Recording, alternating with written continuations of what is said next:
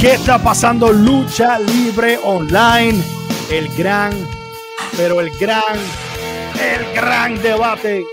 Uno de los grandes. Está escuchando la música de uno de los grandes leyendas. Chris Jericho, Edge y Jeff Hardy en un mismo debate. So, aquí van a ver momentos de gloria, van a haber momentos tristes, van a haber momentos de nostalgia, va a haber, yo creo que va a haber de todo en este debate, porque estamos hablando de tres grandes, tres que la gente quiere de verdad y todavía están activos. Ninguno muerto, todavía les falta, yo creo que por, por, dos añitos, tres añitos, vamos a decir. Qué morboso eso, ¿verdad? Ninguno muerto. bueno, porque es que hemos estado hablando de, de luchadores que ya han, fallecido y todas esas cosas, pero ahora mismo estamos hablando de, de, tres que todavía están activos. Jericho está en AEW, Edge ah, acaba de regresar a WWE y Jeff Hardy está actualmente en WWE. So, va a ser un debate interesante. Ando con Juancho desde la Garata, ando con Raúl Alzaga, ando con Mike Controversial. Gracias, mi gente, por apoyar el gran debate. Así que, muchachos, estamos ready para hoy. Estamos, estamos ready para tirar un rato. Ustedes me dicen. Estamos, ready, estamos ready, pero antes de empezar, Albert. ¿Qué pasó, ¿Qué pasó? ¿Qué quiero, pasó? quiero decir algo. ¿Qué tú quieres quiero decir? Que, que, que, me reconozcan. Que te reconozcan. Como el caballo del debate. No va a ser. Gran, la cabeza de la mesa del gran debate. Porque yo sé que yo soy el analista favorito de tu luchador favorito y productor favorito. Yo soy el analista favorito de Wow, ustedes. está- está Mente de mimes. Acknowledge me. Thank you. Te aclaman, te aclaman, te aclaman. Aclaman. Te aclaman. Saludos. Ay, vine, tuve que poner hasta atención y todo. Tuve que, poner tensión, mi hermano. Pero estamos, estamos, estamos gozando. El, el- es un episodio que yo creo que, que va a traer este, eh, muchos puntos buenos. Eh, vamos a to- tocar puntos, obviamente, eh, malos de, de los tres, prácticamente. Pero para eso estamos aquí, para, para ver quién es el mejor. Entre Chris Jericho, Edge y Jeff Hardy. Lo más seguro, cuando tú veas los nombres, tú dices, mano, pero ¿qué? ¿En qué pueden competir Edge y, Jericho? ¿O en qué puede competir Jeff contra ellos? Te vas a dar cuenta. Para mí está cerrado. Yo estoy. eh, para mí está difícil. No tengo muchas palabras que decir sobre quién va a ganar todavía. Pero a eso vamos. Y yo voy a empezar con una preguntita rápido. Y es esta. Y vamos a empezar con Chris Jericho. Pero los involucra a ellos. ¿Qué ventaja tuvo Jericho en sus comienzos por encima de Edge y por encima de Jeff? Voy a empezar contigo, Mike, Mr. Controversial, para que la gente te escuche tu voz. Yo sé que tú quieres que Sí, te sí, escuche. yo sé que quieren empezar conmigo porque es que la gente quiere Ajá. aclamar la verdad, porque la verdad duele. Pero quiero que, que- que entiendan de que además de que Jericho es mayor que los, los otros dos luchadores, Ujú. Jericho empezó su carrera mucho antes que, que los dos. Y qué mejor sitio que empezar tu carrera luchística que con The Hart Family Sí. En Canadá. O sea, estamos hablando de que de ahí salió Bret Hart, Owen Hart, British Bulldog, Dynamite Kid, Brian Pillman, Jim Neidhart, Caballo, Chris, Benoit, Chris. Benoit y Lance Storm y Chris Jericho empiezan juntos con la familia Hart. ¿sabes? Y después de ahí, él hace sus su, sus giras por Canadá, llega a Estados Unidos a veces también, pero se llega, logra ir a Japón, que ahí obviamente en Japón, que, ¿sabes? obviamente Mex- en los- en los- México, México y Japón. México y Japón, ¿verdad? Cierto. Tuvo Y- todas las escuelas. O sea, Todas. tuvo todas las escuelas de lo, de, de lo mejor de lo mejor. Cuando tú hablas de los mejores luchadores, solamente hay bien pocos que no llegaron a hacer esas cosas. O sea, el único ejemplo que te puedo dar es Angle, que fue WWE para adelante, ¿verdad? Ujú, Exacto. Y, eh, y estamos hablando de uno. Este, y básicamente, mano, México, Canadá, Japón, ECW, WCW, y después llega a WWE. Ujú. O sea, vamos a hablar claro. Él, él tuvo, de los tres luchadores que estamos hablando aquí, de Edge, Jeff Hardy y, y Jericho, el más, el más que tiene experiencia y la mejor escuela la tuvo Chris Jericho. Sí. Eso no hay nada, no, no, en, en este debate no hay, no hay debate en eso porque no se puede. No, no. O sea, no hay Jeff. Hardy estaba cogiendo pelas de Razor Ramón en Superstars. Edge estaba cogiendo pelas este, en las indies en, en Canadá y Estados Unidos. O sea, cuando Jericho ya estaba luchando en ECW y WCW. Y ya había ido a Japón, ya había ido a México, ya había ido a Inglaterra, ya había ido a, Y le fue bien a, en todos. Ger- a- a Germany, había ido para todos lados, había- había ya viajado el mundo. Cuando estos dos muchachitos ya está- todavía estaban empezando. Eso es verdad. Déjame irme con Juancho un momentito. Juancho, Eh, ya con lo que dice Mike, obviamente la mejor escuela la tuvo por el momento Chris Jericho. Eh, si te recuerdas de Chris Jericho y pudiste ver, obviamente, historia de él en lo que era ICW, pero más WCW, que, ¿cómo tú lo identificas? ¿Cómo, cómo, cómo él conectaba con, con, su apariencia? Con, ¿Era algo diferente para lo que había para ese tiempo? Él era algo diferente. Él era este luchador que habían otros más grandes que él y todo el mundo lo sabía. Y como quiera, cuando él iba a luchar, muchas veces tú le preguntabas a la gente cuál fue la mejor pelea de, de la noche y van a decir la de Chris Jericho. Y él siempre ha tenido esa habilidad. Él estuvo en una era donde había mucha competencia, gente. Había demasiada competencia y tú puedes sobresalir en todos los lugares que tú vas. Eso habla mucho del carácter tuyo y lo que estamos hablando fuera del aire, la madurez. Chris Jericho ha sido maduro donde quiera ha caído. Por eso es que ha tenido el éxito que ha tenido, por eso es que tiene el respeto que tiene. Y eso también en parte es porque él, eh, cuando entró a WWE ya, el éxito de él fue de menos a más rápido, fue rápido. Y a pesar de que él, estaba en el Attitude Era, él estaba compitiendo al mismo nivel de los grandes. Lo que pasa es que obviamente tú no se veía en ese momento como de los grandes, pero como dije, las peleas, cada vez que peleaba, tú decías, esa pelea de Chris Jericho estuvo buenísima. Y, tú y cada vez que tuve una cartera con Chris Jericho, tú decías, esa pelea va a ser buena. olvídate con quién peleara. Él estaba en la pelea y eso lo hablamos también en la última vez que, debatimos, eh, de cómo un, luchador puede hacer mejor al oponente. Por más, ¿verdad? Por más bueno que sea el oponente o, inferior que sea, lo hace ver al mismo nivel de con el que está peleando o mayor. Y ahí es que yo le doy crédito a Chris Jericho. Chris Jericho desde el principio mangó este sistema, lo mangó a un nivel absurdo en el sentido de lo que yo tengo que hacer para llegar. Y eso yo lo puedo dar crédito a Mike en el sentido de los maestros que tuvo. Y eso también tiene que ver también, pero tú puedes tener buenos maestros, pero si no tienes la madurez, si no tienes la dedicación, si no tienes la mentalidad, se te va a hacer difícil. Así que Chris Jericho lo que le trajo a ¿verdad? la lucha temprano fue una mentalidad distinta, una, una forma distinta de dominar. Que eso es lo que a mí me gustaba siempre de Chris Jericho, cuando tú, cuando tú ves luchas viejas de Chris Jericho, cuando empezando, tú decías, él siempre estaba buscando algo para llamar la atención y siempre lograba captar, llamar la, atención ¿verdad? De, otras personas y del público. Así que a mí lo que me gustaba de Chris Jericho era eso, la mentalidad que él tenía desde el día uno. Perfecto, mano. Sí, eh, exacto. Un ejemplo te puedo dar, o sea, Corazón de León en, en México. Sí. Tú me entiendes, eso era algo grande para los fanáticos de México, o sea, que conocen de, de la historia de la lucha libre. Chris Jericho, fue, Chris Jericho tenía su propio comic book. Sí. En México como Corazón de León. Y siempre fue un luchador que en, el principio de su carrera no tenía miedo de cambiar y reinventarse para, buscar, para encontrar lo de él en el momento. Y además de que, estaba, que estamos, vamos a hablar claro, en México, Japón y WCW, ECW estaba trabajando con gente como Dean Malenko, Eddie Guerrero y Chris Benoit. Sí, sí, sí. Vamos a hablar claro, estaba trabajando con, con, la crema de, de luchadores, luchador de verdad de la era. De, increíblemente, eh, Raúl, eh, sabemos mucho de Lionheart en, en ECW. Eh, tuvo luchas buenas, pero él, ¿tú crees que él fue este talento clave en WCW por el background que ya tenía de saber lucha mexicana, de saber lucha japonesa? Que no importa con quién lo parearan, fuese de mexicano, japonés, lo que fuese, ya él, ya él conocía, y es lo que está diciendo Juancho, ya él sabía bailar con cualquier persona que lo ponían en WCW. ¿Cómo tú lo recuerdas a él? Pues mira, yo la primera vez que lo vi, yo no lo vi en ECW, lo vi en WCW y, recuerdo que bajo su moniker de, The Lionheart empieza como, como técnico y como bien mencionaron ahorita, entra en una camada de luchadores excitantes, como era, lo era Benoit, Malenko, Rey Misterio Jr., Eddie Guerrero, Juventud Guerrera, Psicosis, y era parte de ese eh, midcard o de esa cartelera que comenzaba eh, WCW en vivo, porque acuérdense que para aquel tiempo WCW era Nitro en vivo y la primera hora, grabado. La, primera hora. Y, y entonces, eh, en el caso de ellos, ellos eran el gancho para que los fanáticos empezaran a ver el programa, porque la calidad de lucha que, que luchadores como los que mencionamos ahora mismo junto con Jericho daban era a otro nivel. Y entonces, con el aspecto de Jericho, tenías algo adicional.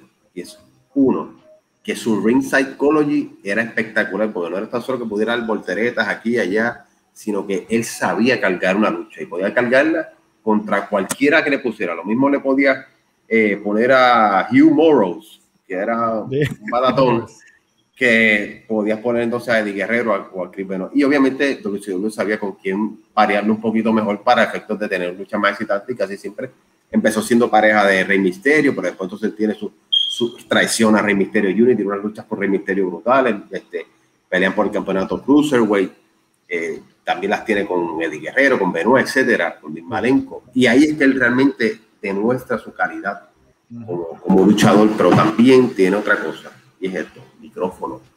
Sabía vender la lucha. La, forma que él eh, era de los mejores micrófonos que, que había en WCW en aquel momento. Todo el mundo estaba pendiente a NWO o aquí o allá, pero de los mid-carders, posiblemente el mejor micrófono era el de Jericho. Sí, y, no, hay, no, hay, duda, no hay duda, no hay duda. Yo no sé si ustedes se acuerdan de, de aquella famosa, cuando tiene su feudo con Tim Malenko. La, la promo, la promo. La, le decían que Tim Malenko era el hombre de, de, las mil llaves y él tiene y trae un listado enorme con todas sus mil llaves, supuestas mil llaves. Y armbar. Armbar como 10 veces. Este, eh, tú sabes, eh, eh, hacía unas cosas No, no pero perdóname, perdóname, este, Raúl. Él era el hombre de mil cuatro holds. la escuela de The Man of a Thousand Holds, él tenía mil. Ay, Jericho sí. tenía cuatro más. ¿Cuánto tiempo, Jericho, ¿Cuánto tiempo Jericho estuvo con ese papel eh, hablando en, en, el, en, el, programa? Estuvo, se fueron a break y volvieron Ajá. y él estaba todavía fue, eh, En la historia es que yo había leído y, y escuchado de Jericho mismo. Este, no me lo dijo a mí personalmente, vi un video por si acaso. pues los metí a mí me happy y dice, ya, lo metí que estaba jangueando con Chris Jericho. No, no estaba jangueando con Chris Jericho. Este, es que él le está hablando lo del armbar y haciendo estupideces, se van a, a, a anuncios y él empieza, este, creo que estaban en Chicago, y él empieza a hablar mal de los equipos de Chicago, que si los Blackhawks, que si los Bulls son unas porquerías, cuando están en, cuando se fueron para pa, pa los anuncios. Y, de, y, cuando le dijeron que iban a regresar, ahí empezó a hacer la lista otra vez. La gente ya estaba buchando bien duro. Ah, okay. Para cuando él regresó y él decía, y cuando volvió, que sí, que es de Saskatchewan, Jeff Hold, qué sé yo qué diantre. Number 4,400 another armbar. Y seguía ahí vacilando. Y eso era lo bueno de Chris Jericho. Chris Jericho, cuando coge el micrófono, no, en, en, esos momentos, especialmente en los midcards y posiblemente en los main events, se le hubiesen dado la oportunidad de trabajar con otra gente, como lo quiso hacer con Bill Goldberg. Sí, que, trató, no, se la dieron. no se la dieron. Él trató de hacer un ángulo que el ángulo estaba quedando brutal, que él tenía hasta su propia seguridad, Ralphus. Uh -huh. ¿Tú me entiendes? Que era el gordito con la pipa por fuera y la camisita y qué sé yo. Y, un camionero. Sí, mano, que era un camionero de WCW. Dijo, acá quiere salir en televisión, ¿no? seguro. este, que el tipo quería un contrato y todo, de, de par de miles y todo por, por, por, todo eso. Pero anyway, este, quiso hacer eso con lo de Goldberg, estaba funcionando, la gente lo estaba comprando, pero Goldberg no quiso hacer negocio con Chris Jericho porque él decía que Chris Jericho was beneath him. Sí, eso, oh. eso, eso, le quedó mal a Goldberg. Y le sí. quedó mal porque ellos terminaron peleando, ni no, no, no, llegaron a tener ni la lucha. Goldberg le metió un spear bajando de la rampa y ahí se quedó. Es verdad. Y él, estaba y, y, él lo estaba vacilando de que Goldberg no aparece, porque él hacía eso en los shows que no aparecía Goldberg. Y él decía, pues dale Goldberg, sal, y contaban hasta Diego y Jericho ganaba. Pero todo este tiempo, esto es Jericho llevando ideas a Bischoff, llevando ideas creativas, porque es como mencionaron los muchachos, él siempre estaba buscando la manera de, de, de ser diferente en el grupo que estaba, de qué, qué, yo puedo cambiar, qué yo puedo, qué yo puedo hacer diferente para poder sobresalir. Él nunca, yo creo que fue conforme, como que no, yo no, yo no, yo no quiero hacer esto, yo quiero hacer más. Y siempre tenía, yo creo que esa, esa, esa mentalidad. Vamos a parar con Jericho un momento, porque vamos a hablar un momentito rápido de Jeff y después hablamos de, de Edge. Jeff, como tú dijiste, Mike, eh, un chamaco que estuvo haciendo de Jover prácticamente en WWF. Pero, pero antes de, de, hablar de que él fuera Jover, hablamos de que el de la escuela que viene Jericho, ¿verdad? Ajá. La escuela de Jeff Hardy era un trampolín. Exacto. Vamos a ser claros. O sea, la escuela, el patio de la casa atrás. El patio de la casa con un trampolín con el hermano y los panas de la, de, de, del barrio. No, no, sé si es de barrio, porque vivían en, en, en, los woods por allá en North Carolina, que no sé si, sí. si practicaban con osos y cosas. Pero, este... Bueno, su, su, prim, su, primera, su primera este, corporación se llamaba Trampoline Wrestling Federation. Wrestling Federation. La, la, fundaron ellos. Sí, pues bueno. En el bueno, 92. Estamos hablando de que se estaban tirando un Carlos Colón. ¿Por qué? No, no, Su ese propia nivel. co- se estaban tirando su propia compañía para ser campeones. Anyway, olvídate de eso. Eso, eso es vacilón, eso es vacilón. Y, pero y apa- y aparte de eso, ah, hicieron otra, otra compañía que se llamaba Omega. Omega. Pero Oh, ellos, sí. eh, eh, mira, y fíjate, Era y esa, Organize- Organization Modern Extreme Grappling Arts. mira, Esa era la que cosa. iba a las escuelas, ¿verdad? La que iba a las escuela. eh, esa compañita iba a las escuelas y iban a los este a las ferias. Las Wow. ferias que habían con, Y- y- con machinas y cosas y, y, de ahí salió, de ahí salió Hurricane Helms, salió Ujú. Shannon Moore, Shannon Moore. este, este, que, que fueron gente que crecieron con los Hardys en, esa, en esos experimentos. Mi- Mira esto, mira ah, y esto. Jo- Joey Apps también, el que estaba en el Mystery Posse y era pana de ellos, que estaba sí, con ellos. sí, estaba con ellos. Este, brother, eh, Arzaga menciona estos nombres y tú dices, mano, fueron chamacos que tuvieron cierta parte de éxito en, en la lucha Sí. a, a a largo plazo. Helms, este, Shannon Moore, todo ese. Y entonces estamos hablando de Jericho, no, que si Canadá, Japón, México, de momento hablas de Jeff, un trampolín. O sea, en serio, brother. La, y, de- pero la historia tan Era un increíble. Daredevil, era un Sí. Daredevil. Pero la historia más increíble es que logran tener eh, de alguna manera u otra tener la oportunidad para llegar. Mike, ¿tú te recuerdas cómo llegaron a cómo él llegó a WWF? Hay, hay una historia de cómo dicen que llegaron, porque yo sé que Matt Hardy Pues, era si el no más que hacía las negociaciones. pues, él, era, él era el hombre de los negocios. Matt Hardy era el que, el que negociaba todo. Y yo no me acuerdo el nombre del luchador. Había un luchador que, que era como, tenía una escuela y qué sé yo, y ellos llegaron a él a practicar con él, porque tenía que aprender a, a- a luchar de verdad. y, Sí. fue, y, y todo eso. So, no me acuerdo el nombre del luchador ahora mismo, perdóname. Y lo- lo- los contacta a ellos y él los lleva a WWE, pero ellos tenían que darle al tipo una parte de lo que WWE le pagara. Ay, señor. que So, si. WWE le pagaba 200 pesos, creo que el tipo se llevaba 100. Wow. So, y así fue que ellos entraron a WWE, que si no me equivoco, la primera lucha que tuvo Jeff fue Scott Hall Razor Ramón. Eh, que- que- y, ah, y y tuvo que mentir. Jeff Hardy tenía 16 años Wow. y dijo que tenía 18. Wow. Porque legalmente él no podía estar en el ring si tenía 16 años. Y Eso era, no, no, eso era en el 94-95, si no me por ahí, equivoco. si no me 94. equivoco. Ajá, Y, el- y luchó este, contra del One Two Three Kid también. Matute Kid, y creo que Owen Hart, no sé si fue Matt o Jeff que luchó contra Owen Hart. Wow. Este, so, así era que ellos entraban a WWE. Después fue que del 95 al 90, quiero decir 97-98, están así. Van a veces Están, están de, de Jover. de. Jover, siguen luchando por, por el resto de Estados Unidos, haciéndose conocer y qué sé yo, hasta que creo que Jim Ross le ofrece un contrato a ellos para que se quede. Y creo que de ahí, de ahí si no me equivoco, los, los mandan a, a practicar con el, el Funkin' Dojo, ¿verdad? Si no me equivoco. No recuerdo muy no estoy bien. seguro muy bien, pero creo que lo mandan a practicar con el Funkin' Dojo, que ahí estaba Edgy Christian, Corangle y todo eso también allá. Me, me voy con Juancho rapidito. Juancho, cuando te mencionan a Jeff Hardy y vamos a irnos al año 98-99, eh, obviamente la personalidad para ese tiempo era una más eh, oscura, eran, más serios, pero de antemano de tú verlos luchar, tú decías, esta gente, él es algo diferente. A lo que yo he visto, obviamente, si ves WCW, pues ves aérea, ves, ves lucha aérea, pero en, en Jeff era algo diferente. ¿Te recuerdas de esos, de esos tiempos? ¿Pudiste re- revisar?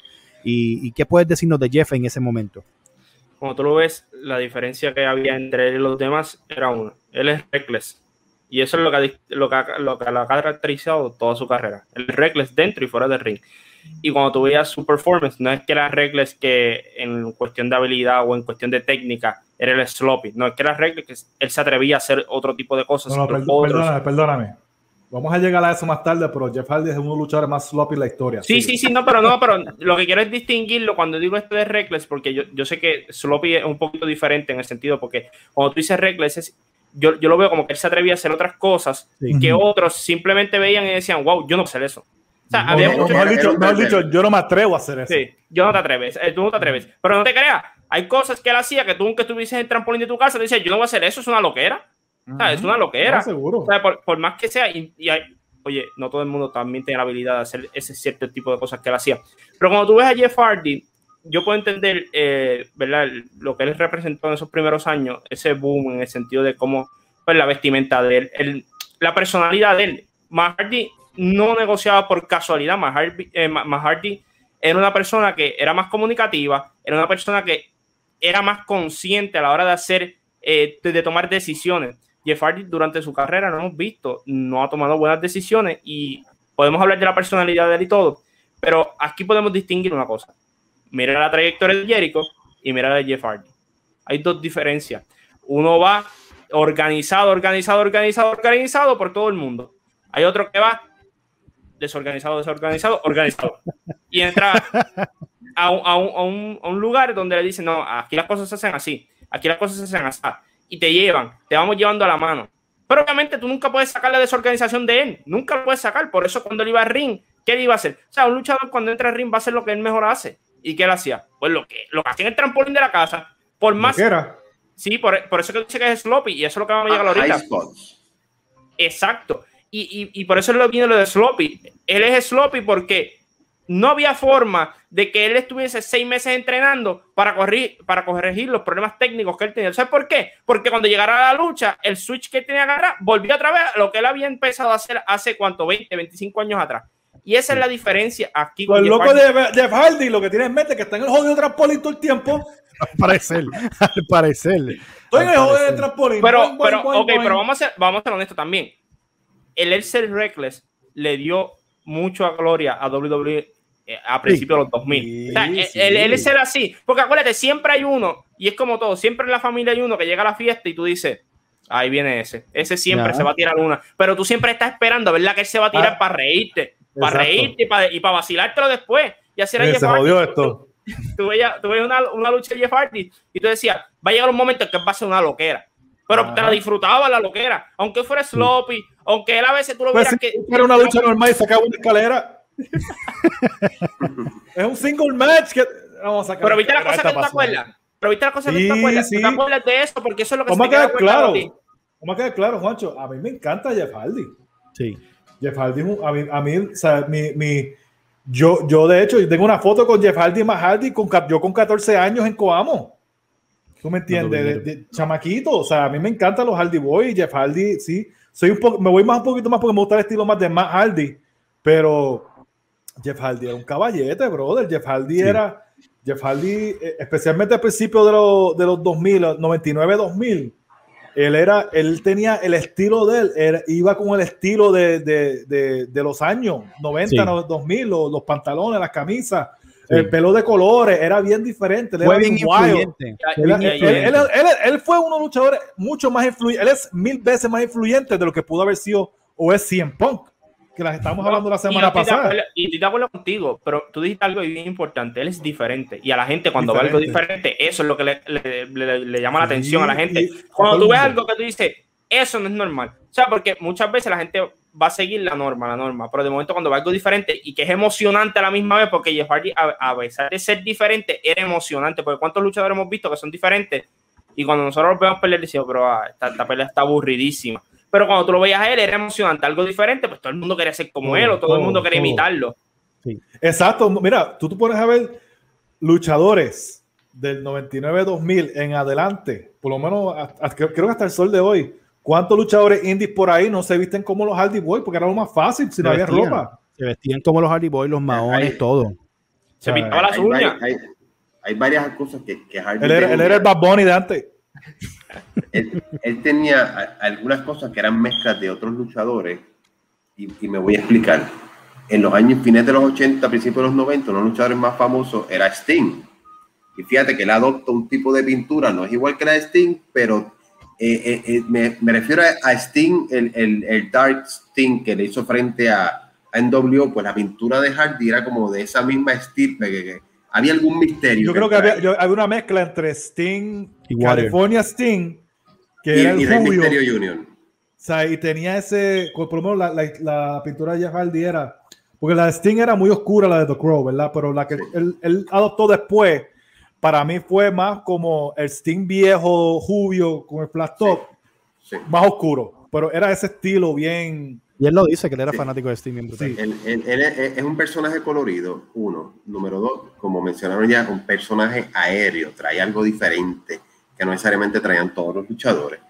Y cuando tú tienes que competir con WCW, que del otro lado tú tienes un Rey Misterio Junior haciendo una huracarana desde la última cuerda hacia afuera del ring. Yo, yo veía WCW para ver a Rey Misterio. Y decía, este tipo se tira unas movidas que están brutales. Sea, El, el Rey Misterio que mucha gente vio en WWE no es nada con el que el Rey Misterio de WCW. El Rey Misterio de WCW hay que, hay que hacerle así. I'm not worthy. Exacto. Sí, porque pues, era más joven, no tenía las piernas, no tenía las rodillas Claro, no machucadas tenía como en. WWE. Claro. Pero Jeff Hardy era en la contraparte de, de un Rey Mysterio Jr., de un Psicosis, de un Juventud Guerrera en WCW. Pues él venía a traer esos high spots que tú decías, yo quiero ver Raw porque yo quiero ver qué rayos va a hacer hoy Jeff Hardy. ¿Qué, qué as se va a sacar de la manga? ¿Dónde va a brincar el tipo? ¿Cuál- ¿Qué, qué arriesgado va a hacer esta noche que yo me voy a quedar con la boca abierta? No, y tú Y, te es, y pones a es- y ver. eso es lo que traía Jeff Hardy.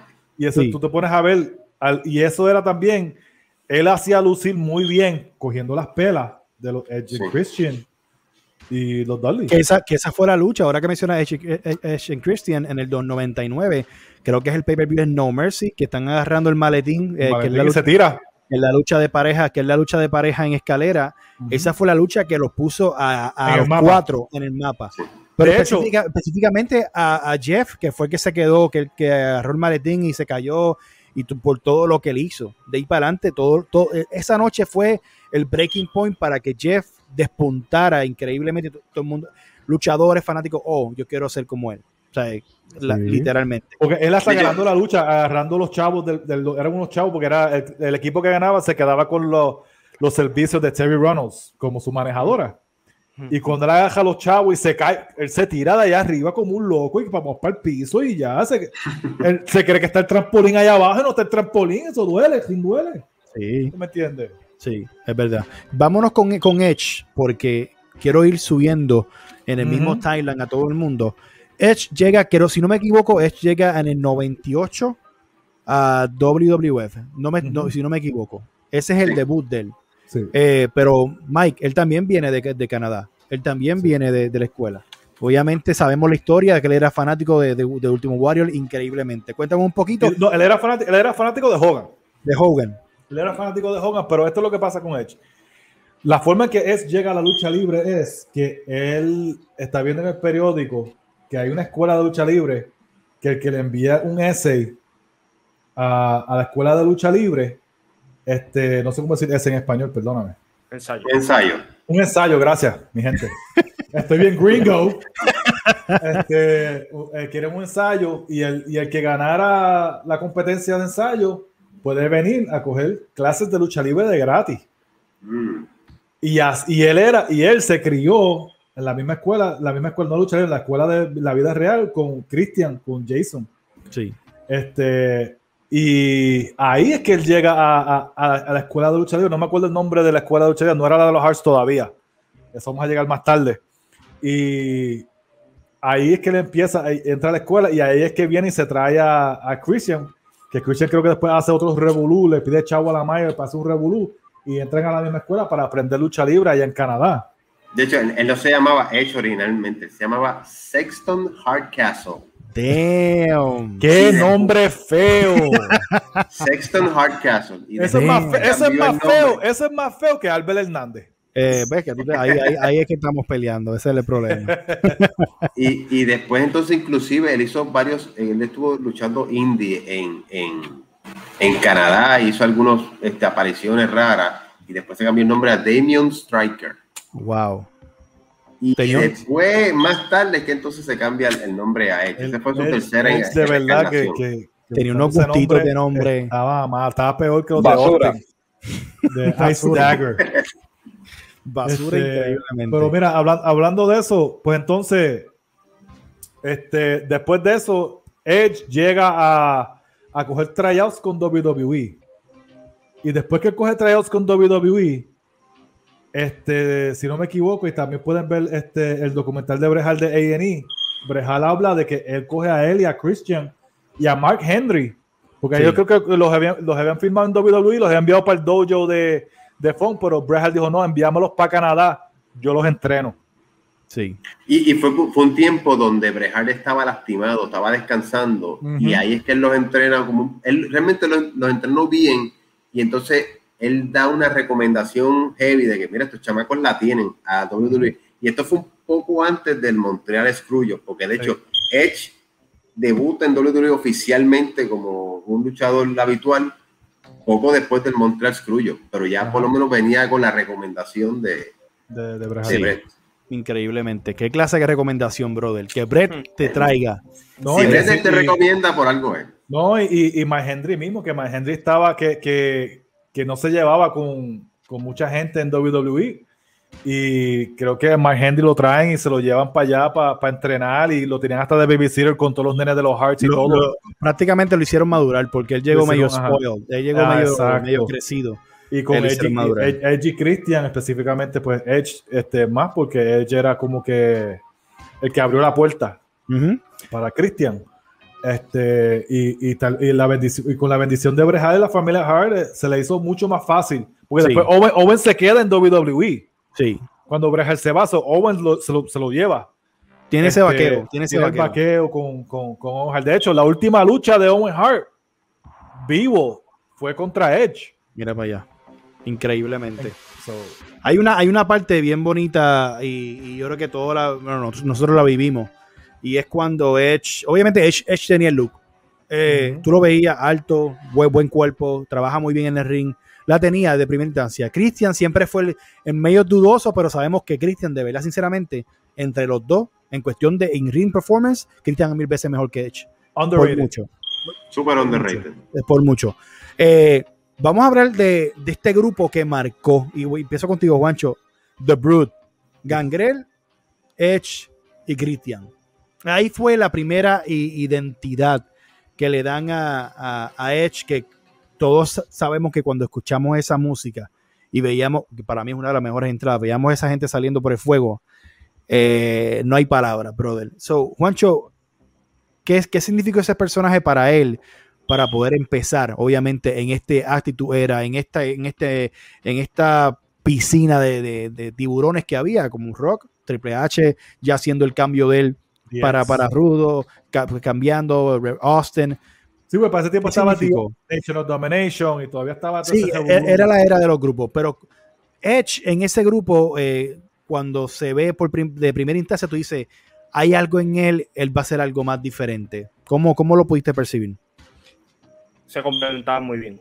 y eso es cuando hacemos pareja, y eso es algo que hablamos fuera del aire también, que ustedes me dijeron también que es bien importante tú conseguir una pareja adecuada a, la persona que tú estás queriendo unir para que vayan a hacer una storyline de lo que ya sea una semana, o sean dos semanas, o un año, o sean dos años. Este, este storyline duró demasiado en el sentido de que estos dos hombres, Christian y Edge, duraron mucho juntos porque se complementaban muy bien. Y yo quiero hacer, antes de seguir con esto, eh, Mike dijo algo lo de Bret Hart y dijo que lo recomendó. Yo entiendo que Bret Hart lo recomienda porque cuando tú haces una recomendación, y especialmente una persona como Breja que tiene un estatus demasiado grande en la compañía, no va a recomendar a cualquiera. Pero si tú vas a recomendar a alguien es porque no es porque es porque él sabía que nadie trabajaba más que Edge. Y si hay algo que ha caracterizado a Edge en su carrera, en, la industria, es no será el, mejor técnicamente, pero nadie trabaja más, fuerte y más duro que él. Exacto. Y yo entiendo, y no, estoy, y no le estoy tirando fango a Christian, pero a lo mejor Christian todavía no estaba preparado en ese aspecto. Eh, y, a, diferencia de Christian y Edge, Christian a veces era medio shy. Christian era a veces medio tímido y Edge era más atrevido. Edge te miraba, se reía, tenía esa cara de burlón. O sea, hay personas que tienen una cara de burlón, que uno lo ve, uno lo mira y las ganas que le dan de dar una, una gasnata. Sí, a, veces.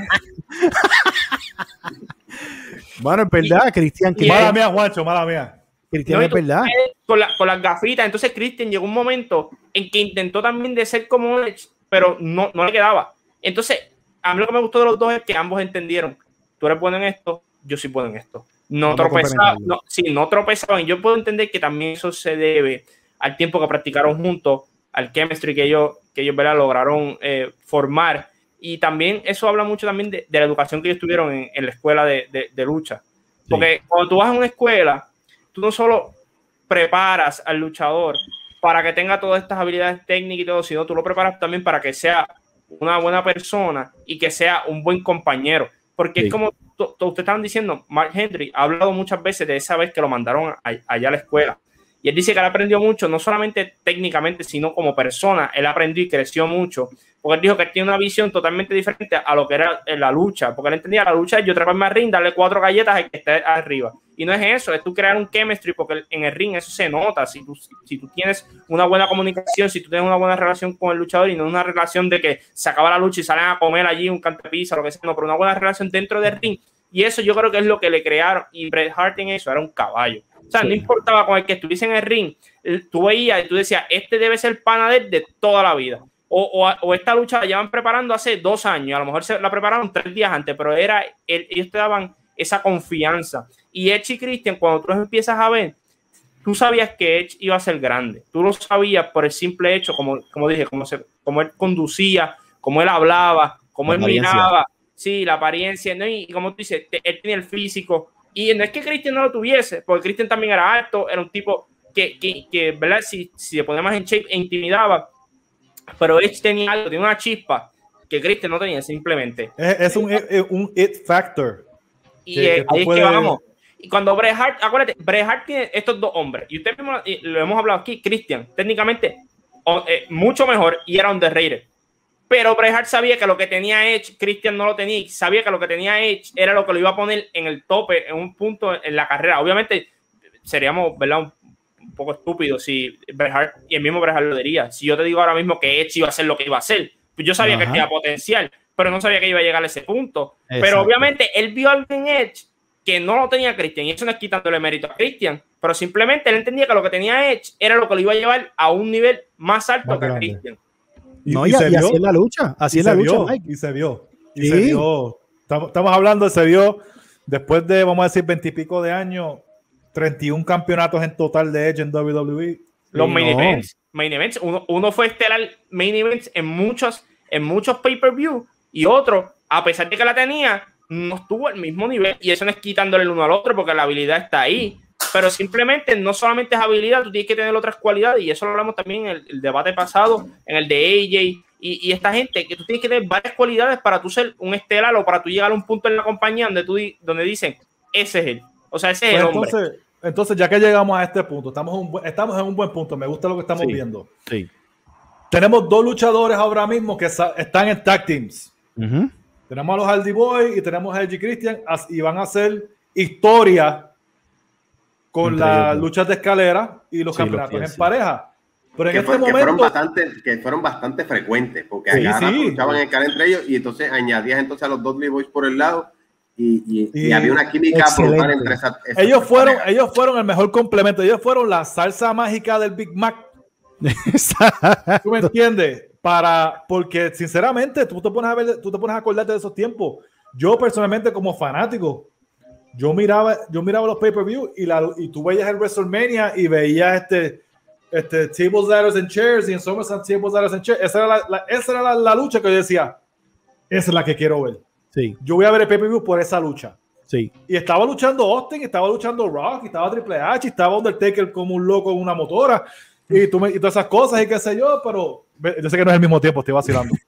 este, por si acaso, déjame decir, no, Undertaker no estaba, no era el American Badass todavía. Yo lo sé, estoy vacilando, gente, que esto es un mente mí y no se acuerdan.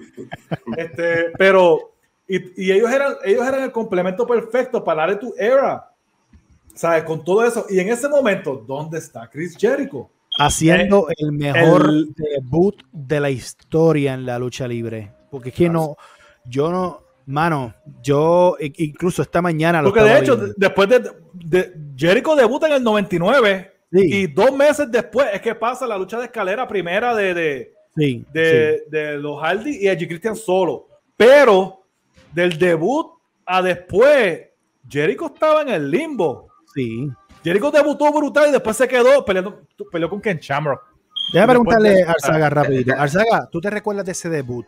Obviamente, de Rock en el Ring, haciendo su promo. Ya se había bildeado. Y una de las cosas que hemos hablado con Juancho y conmigo con Arzaga, de que se toman el tiempo creativamente en, en bildear las cosas, en poco a poco, porque ya eh, la idea del countdown venía semanas y semanas y semanas. Y la gente, ¿qué es esto? Hasta que llegó el día que le tocaba salir a, a Jericho. Pero Alzaga, para mí, de verdad, sinceramente, es el mejor debut que, eh, debut que yo he visto en la lucha libre. Eh, el, pop de la gente, eh, lo que significaba. Si tú sabías quién era Chris Jericho, ah, se escucha estúpido que lo diga, pero te puede hasta dar hasta sentimiento porque dices, mano, lo logró. ¿Me entiendes? Porque en WCW él tenía ese aura, pero nunca lo aprovecharon. Nunca, So, nunca lo dejaron brillar. Como no, llega aquí y cuando sale ese nombre en 3D que hace Jericho, sea, eh, eso es otra cosa. Descríbeme cómo, cómo, te, cómo, cómo viste a Jericho cuando llega a WWF ese tiempo. Oye, yo que era fan de WCW, este, fui testigo de muchas veces que WCW le dio en la cara a WWE, porque una noche aparecía Rick Rude, aparecía Kurt Hennig, aparecía Bret Hart, aparecía eh, Cherry Martel, apare- siempre aparecía alguien en WCW que era la, la sorpresa de que lo trajeron, lo compraron y, y le dieron o era otra bofetada en la cara de WWE. Esta fue la primera bofetada en la cara de regreso en grande de WWE a WCW. Es como que Más- ya me más ha dado gran- 40 más grande bofetadas. Más grande que The Giant. Yo creo que sí, en ese momento sí, porque este- sí, estaba de Giant y después eventualmente vino Malenko bueno, y The Giant Benoit, fue después, ¿verdad? y, y eventualmente, y eventualmente vino No, no, no fue antes. No, fue, fue. Este, eh, y, y yo creo que la, pero así de que fuera algo que nadie se esperaba, como que, wow, este tipo apareció aquí, en serio. Yo, yo sé que, que alguna gente, para aquel tiempo el internet estaba, tú sabes, en pañales y, y dos o tres gente empezaron a tratar de liquear la, la, la información, pero no era internet de ahora de redes Sí, sí, sociales. no estaba lucha libre online, no estaba lucha libre online para que Hugo se fuera live. para que Hugo se vaya live a tirar spoiler. No estaba. Sí. E- Esa parte de spoiler así tan, tan heavy no existía todavía. Así que para, para el fanático común y corriente, esto fue una gran sorpresa. Y que apareciera este Jericho y la forma que aparece y la entrada brutal de No. Y2J y el, y el countdown. Uff, tú sabes, No, es, no. es de las mejores sorpresas ever. Desde que tú no sabías quién iba a aparecer por ahí, de momento el tipo aparece. Y, y es, y es lo que tú dices, es una mezcla de, de emociones. De uno, de que, wow, este tipo llega. Y número dos, ya sé, qué bueno que por fin le dieron, ojalá le den el push que, a- que aquellos tipos no supieron No, y darle a pensar. y no supieron aprovechar. Jericho en WWE a luchar con fulano, sutano. Sí. ¿sabes? Te pones a pensar en lo- los Dream Matches rápido que llega. Sin, sin embargo, semanas después, estamos viendo a un Jericho, creo que peor usado que en WCW. No lo machaban con gente que eh, no había chemistry. Eh, la competencia, y él lo ha dicho en, en muchos podcasts, la competencia era real. Lo trataban como que este es un outsider. So, hubo siempre ese, Ese celo. Ese celo. Y, eh, y hecho- dicen inclusive que uno, que uno de los que es- metió la, la mano ahí en un momento fue el mismo Papi Triple H. Papi H. eh, Carlitos Colón en WWE. Ah, mira, lo dijo, lo dijo dice- Raúl, no fui yo. Lo dijo Raúl, no fui yo. Después no se encojonen conmigo. Pues Triple H, oye, supuestamente iba a haber un four-way en WrestleMania. Y sacaron a, a Jericho para meter a, a, a, Foley. Mick Foley. wow, wow. Pero irónicamente, como habíamos mencionado en otros en otros shows, este, que se robaban el show siempre Chris Benoit o Eddie Guerrero o Chris Jericho, pues en esa misma WrestleMania ponen Angle, Chris Benoit, Chris Jericho, Jericho. el campeonato de Europa, y ya tú sabes quién se robó Y el el campe- show ah, el campeonato de Europa y el Intercontinental. O sea Sí. que fueron el- dos, eran por los dos Eran campeonatos. dos. Y el que ganó fue Chris Jericho esa noche y se robó, la, y se robó el show. Es- esa es la parte buena de, de Chris Jericho, que él sabía rise to the occasion. Pero fíjate, a- un poquito antes de eso, para darle un poquito de auge a lo que pasó, porque lo de Jericho ga- ganó el campeonato europeo y después Benoit ganó Intercontinental. Pero antes de eso, la que le salvó la carrera a Chris Jericho fue China. Increíblemente. También. Fue China. Porque Que si llega a ser otro, se tira como que diablo. Exacto. Jericho, es, Jericho es alguien que él ve más adelante que otra gente, otra persona, como pasó con Jeff Jarrett, que se fue para WCW porque iba a perder con China. Ujú. Supuestamente. Después dicen que no y bla, bla, bla, pero la verdad es la verdad. Este, pueden ver la entrevista de Lucha Libre Online que está por ahí con Michael. este, con Jeff Jarrett. Pero, este, China le- es la que le salva, como quien dice, la carrera a Jericho, que pasa el Revolú y, y viene y, y- y planchan a alguien. No me acuerdo quién fue, si fue a, a Corangle o, o a quién fue. No fue a Corangle, fue a otra persona. Planchan a- por el campeonato intercontinental y los dos son campeones intercontinentales, siguen con todo eso. Este. Jericho se queda como el campeón y todo, y después llega todo lo pierde con Corangle o qué sé yo. Este, y, y cuando eran campeones juntos los dos, eso fue una cosa que salvó mucho la carrera de, de, de Jericho. Y después pasa lo de Kurt Angle, este, Benoit y Jericho en WrestleMania. Y después el Raw, después de WrestleMania, es que se eh, nace el Latino Hit con China porque le ganan a Jericho por el, el europeo, porque China ayuda a Di Guerrero. Increíblemente. Mira, y ese, yo tengo una ese fue el pregunta. año. Yo tengo una pregunta. O sea, porque yo, vi, yo escuché un poquito a Raúl de, de lo, lo emocionante que él, ¿verdad? Fue, fue ver el debut de Chris Jericho. O sea, ni siquiera el debut porque fue a hablar. Chris Jericho es hablar. Este, que pues, de antemano te dejan, le dan suerte en el micrófono rápido, pues, porque sabe lo que puede hacer. Sí, Y obviamente yo no vi eso live, ustedes lo vieron live, mayor- eh, la- ¿verdad? Me imagino. sí. Yo lo vi después, créeme que yo lo sí. Eh, Yo lo, llegué, yo lo llegué a ver en video, y yo lo veo en video y siempre me pompeo cada vez que lo veo. Porque mírate esto, The Rock estaba en el ring y a ti se te olvida que él estaba en el ring. O sea, él Ujú. pasó a ser como alguien, ok, sí que estaba hablando en el micrófono y de momento llegó esta persona y básicamente le apagó las luces completo al que todos decían la cara de la, de, de la, ¿verdad? de la lucha. Lo apagó por completo por, por cuánto, 5, 6, 7 minutos, porque tuvo un monólogo espectacular y diciendo Sí. lo que le iba a hacer y, y porque él era grande y todas estas cosas. Y vas- Jericho.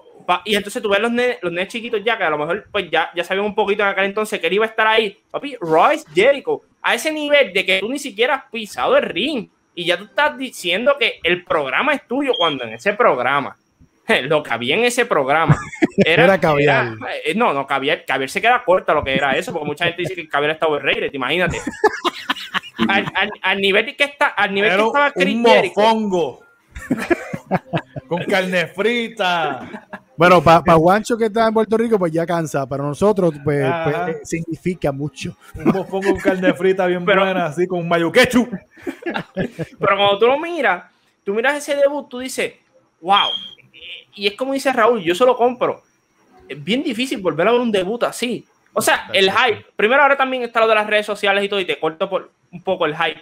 Pero como quiera, lo que hizo este hype y lo que lo hizo increíble el debut fue la personalidad de él. Lo que es él. Le, diste- le soltaste lo mejor que él hacía. Dar el micrófono, Dale el micrófono. Y, y no le pongas nada, no le escribas nada. Él va a hablar y, y él déjalo fluir. De Rock también es otra persona que no tenía que tener un libreto, déjalo fluir también. Pero Sí. entonces tú lo pones a ese hombre ahí con The Rock, que The Rock de momento lo presentan y ni siquiera le presentaron la cara, era todo el mundo Jericho, todo el mundo Jericho. Para mí era impresionante y obviamente Sí. no lo supieron utilizar después. Pero lo que él pudo hacer desde el día uno, te decía a ti, este tipo es cuestión de tiempo, esto es cuestión de tiempo y él Pero, va a estar Juancho, arriba. Mira si Jericho creativamente es un genio que la pose eh, fue- eh, lo convirtió en algo tan... mer- eh, él en, ese- en ese debut, si hubiese entrado normal, pues sí iba a tener pop, pero sola- eh, la pose yo creo que hizo... espalda. poner los brazos así de Eso espalda. fue, eso fue tan y tan perfecto. Sí, como si fuera El Salvador. Llegué yo que soy El Salvador. Sí, O sea, una eso es cosa como- increíble. Te, te para- te paraste así, te- Moisés, me paré. Así, fue un nivel absurdo. O sea, lo que él otros Entonces, y el- la ropa también, la ropa bien llamativa, ¿sabes? Espectacular. Obviamente, después, muchos años después, él salió como más o menos con la misma vestimenta, pero en aquel entonces, el pelo, el de espalda, haciendo así como quien rabito. dice, sí, llegué yo, o sea, como Pebble, así, el rabito así como Pebble, ¿sabes? Sí. espectacular. Sí, era algo, era algo diferente. Y Como tú dices, cuando él dijo el Royce Jericho, y de momento ver semanas después que la gente empieza con los cartelones, ¿sabes? Camisa, Genio, rápido. genio, ¿sabes? Y como, como dice Mike, que no sé quién fue que lo estaba, eh, Alzaga, you can, you can stop talent. No, ¿sabes? Por más que lo quisieran pisar y probarlo para ver si era leal o no. Pero es para que tú veas también, él tenía eso en WCW y no lo supieron usar. Él tenía Monday Night Jericho y no lo y, supieron y te- usar. y no lo supieron usar. No, no Y llega a, a, a Royce Jericho, aparece The Rock y, de- y- y- contra The Rock en, en el micrófono. y The Rock le pregunta: Tú tanto que estás hablando por 10 minutos, What is your name? I Así just es. told you, but it doesn't matter what your name. Al él hacerle eso a Jericho, hizo a Jericho más grande. Porque rápido puso una cara en molesto y era encojonado. y Él ahí como que. Con las gafas, con las gafas. Sí, ah, Dios, la mano. Jericho, Jericho se la comió también porque es que la gente lo que se olvida es que no todo el mundo tiene que ser cool. Ujú. Tú tienes que, que tener la- las dos caras para poder hacer que funcionen los dos. Sí. Es una pena de que pasó eso con Jericho y Rocky, deja- lo dejaron ahí. Y no pasó nada hasta, hasta años después. You know what I mean? Y, eso es y- verdad. y ahí había money, de cantazo. Pasa que pues Rock estaba con lo de Austin y estaba Taker y estaba Kane. Sí, pero lo, lo, lo, lo- lo coge más adelante y, y ahora vamos a empezar a comparar a los tres, porque ya entramos en unos años que em- los vemos competir. 2001 fue un año buenísimo, buenísimo para Jericho, y ahí vamos a empezar en cuestión en este debate de, vamos, vamos a empezar a compararlos, quién, quién, quién trabajaba ese, quién, quién ah, eh, tomó la oportunidad mucho mejor. 2001 fue un año increíble para Jericho como estelarista, un año increíble para Edge en Elevation y un año increíble para Jeff Hardy también como, como, como single. O sea, eh, eh, obviamente el 2000 fue bueno para todos ellos, pero sí, ah, lo que era los Hardys y lo que era Edge estaban en su, en su división. Jericho hizo todo lo suyo, se mantuvo eh, fastidiando con lo de Stephanie McMahon, que mira esto, se pegó a China, se pega a Stephanie McMahon, él, él- él sigue buscando de cómo sobrevivir en esta, en esta piscina que estaban los grandes, o sea, Jericho, Y más, más cuando compran a WCW. exacto, Que exacto. viene más talento todavía. Que viene más llega- talento todavía. Viene Llega, Booker T, llega Booker T. viene Diamond Dallas Page. Tiene, viene los- las estrellas Ruth Van Damme de, de de ECW. ECW. Sí. No, no, lo que Pues, había eh, era- Y en ese año, mira, en ese año Jeff Hardy se consagra como un luchador singles por un momentito cuando le gana a Triple H. Obviamente le gana a Triple H, Triple H le ganaba a todo el mundo. Además, Triple H lo hizo, gracias. ajá. Este, anyway, Triple H le ganaba a todo el mundo. Ah. Todo el mundo le ganaba a Triple H. Y se convierte en campeón intercontinental. Sí. Fue como por una semana, pero fue campeón intercontinental. No, pero el pop de la gente, la Sí. aceptación, una cosa Porque, increíble. porque, porque Jeff tenía la. Jeff, mira, yo voy a decir algo de Jeff Hardy que no hay nadie en este debate y no hay nadie, ninguno de los 20 de mí me los come, van a estar de desacuerdo conmigo. Ajá. Jeff Hardy es el único luchador que yo he visto posiblemente que los niños, los hombres y las mujeres son fanáticos de él. Así es. Nadie, o sea, to- él tiene todos los demográficos. No hay espacio Sí. para hate. No hay No hay espacio, para para hate. hubo, hubo un momento, hubo un momento que en el, en el pinnacle de la carrera de John Cena, 2005, que Jeff Hardy vendía más mercancía. Eso fue para el Cena. 2000, 2010, 2011, cuando, Sí, Jeff, sí, antes, antes que se cuando fuera Jeff Jeff. ganó el título y todo eso. Antes de irse la última vez, vamos a llegar a eso. Estoy loco por llegar a ese tema. Hay un montón de cosas que decir en ese tema. Pero Sí. sí, Jeff Hardy le estaba ganando en mercancía a John Cena. Pero vamos a llegar va- a eso. Estamos todavía llegando a Jeff Hardy como Poppy. Este, como Poppy. Bueno, Jeff Hardy, se, Jeff Hardy se consagra en el, en el, en 2001 como single. Las luchas con Rob Van Damme fueron increíbles. Increíbles, increíbles con Rob Van Damme. De verdad que tuvieron una química y eh, lucha en sueño, brother. Papi, Sinceramente. la, la lucha de Rob Van Damme y Jeff Hardy en Invasion es. No, no, no, no. O sea, eh, que, usted, que usted- mucho la veíamos en cassette, ¿ah? eh, usted tenga. Eso era rewind y play nuevamente. Increíblemente. Sí, porque era- eran, eran luchadores de, de high spots. De, de Sí. muchos high spots. Era como ver a Rob Van Damme con Jerry Lynn. No sé si Eh, exacto. Por el campeonato, por el campeonato hardcore de la WWE. Sí, sí. Increíblemente. Pero, eh, Raúl, vamos a hablar de Edge y vamos a empezar a hacer las comparaciones, las comparaciones en ese año, eh, porque fue un año fuerte para ambos, para Jericho y para Edge, similarmente como singles. Pero estamos viendo ya lo que Juancho eh, eh, explicó hace poquito, y es que se empezó a ver lo que ya uno observaba, que uno decía, es que Edge se ve diferente a Christian. Y cuando empieza el 2001, vemos que, mira, se, se- se- obviamente se traicionan, pero estamos viendo un Edge que puede ser estelarista. Bueno, que la gente quería que la gente aceptaba bastante bien. ¿quién ganó el King of the Ring del 2001? Edge. Ya con eso, cuando le dan, para mí siempre, para, antes, no ahora, antes, cuando te daban el King of the Ring, era que tú eras el, you were the guy. Entonces, tú eras el tipo, tú eras el, tú eras el próximo a, a- subir hacia la cima. Eh, Raúl, ¿cómo tú catalogas esa comparación entre Jericho y, y, y- Edge en ese año específicamente que fue tan competitivo? ellos estaban más o menos al mismo nivel. ¿sabe? Cuando uno habla de en ese, en ese tiempo, ¿sabe? había muchos luchadores que, que estaban súper top de que podían cargar cualquier lucha. Estaba Guerrero, estaba Benoit, estaba Ángel, estaba Jericho, estaba Edge, ¿sabes? Y entonces el tú ponerlos unos contra el otro elevaba el nivel de la lucha de ambos y le daba Sí. entonces más nombre eh, a los dos. Quizás la única ventaja ligera que podía tener Jericho sobre Edge en ese momento y siempre era que tenía mejor micrófono. No es que Sí. Edge tuviera mal micrófono y Edge hacía buenos skits este, backstage y, y comedia y todo el asunto, pero, Ujú. pero Jericho le da un poquito más de chispa para efectos de vender el, el- el producto ¿no? antes de, de que se consumara la lucha como tal. Pero verlos a ellos dos era como ver una obra de arte. Sí, increíblemente. Juancho, eh, Jericho, Jericho 2001, Edge 2001, increíblemente luchando.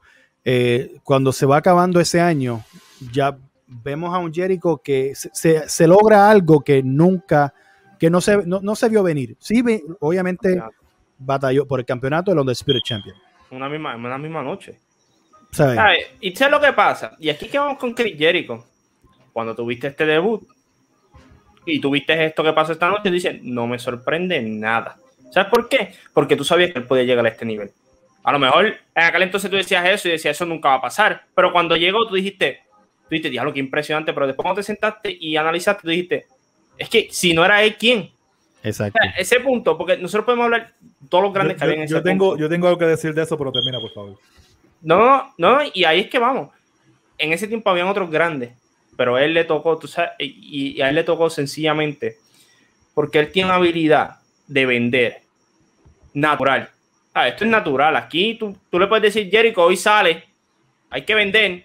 Y él, ok, yo voy a salir. ¿Con quién me va a poner? ¿Con Raúl? ¿Con, con Mike? Yo voy a vender. Olvídate si la gente los conoce o no los conoce. Yo voy a vender. Dile ahí, Juancho, Mike vende.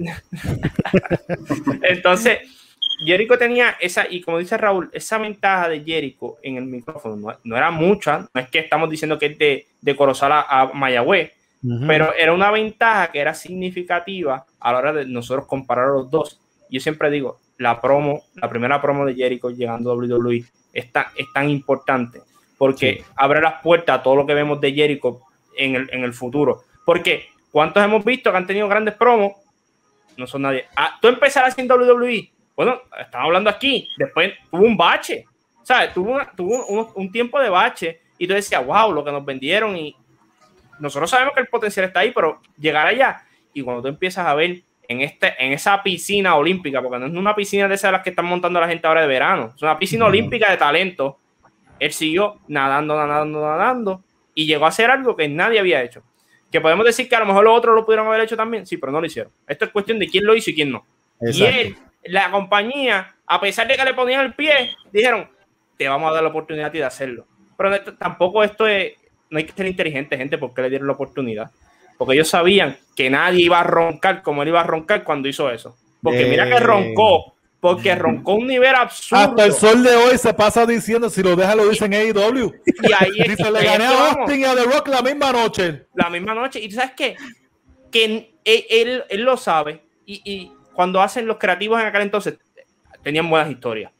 Cuando ellos vieron eso, ellos dijeron, ¿quién es una persona que puede roncar a un nivel absurdo que la gente se lo compra? Porque hay mucha gente que dice, sí, este está roncando, por eso en verdad no la tiene. Pero ¿quién puede roncar este nivel? No de aquí a uno o dos años, de aquí a, 10, 20 años, cuando esto vuelva a pasar cinco o ah, seis veces más y se paran el micrófono y diga, es que yo fui primero y usted no tiene ningún break, yo le hice el camino a ustedes. Yo le hice el camino a ustedes. Y ese es Ken Jericho.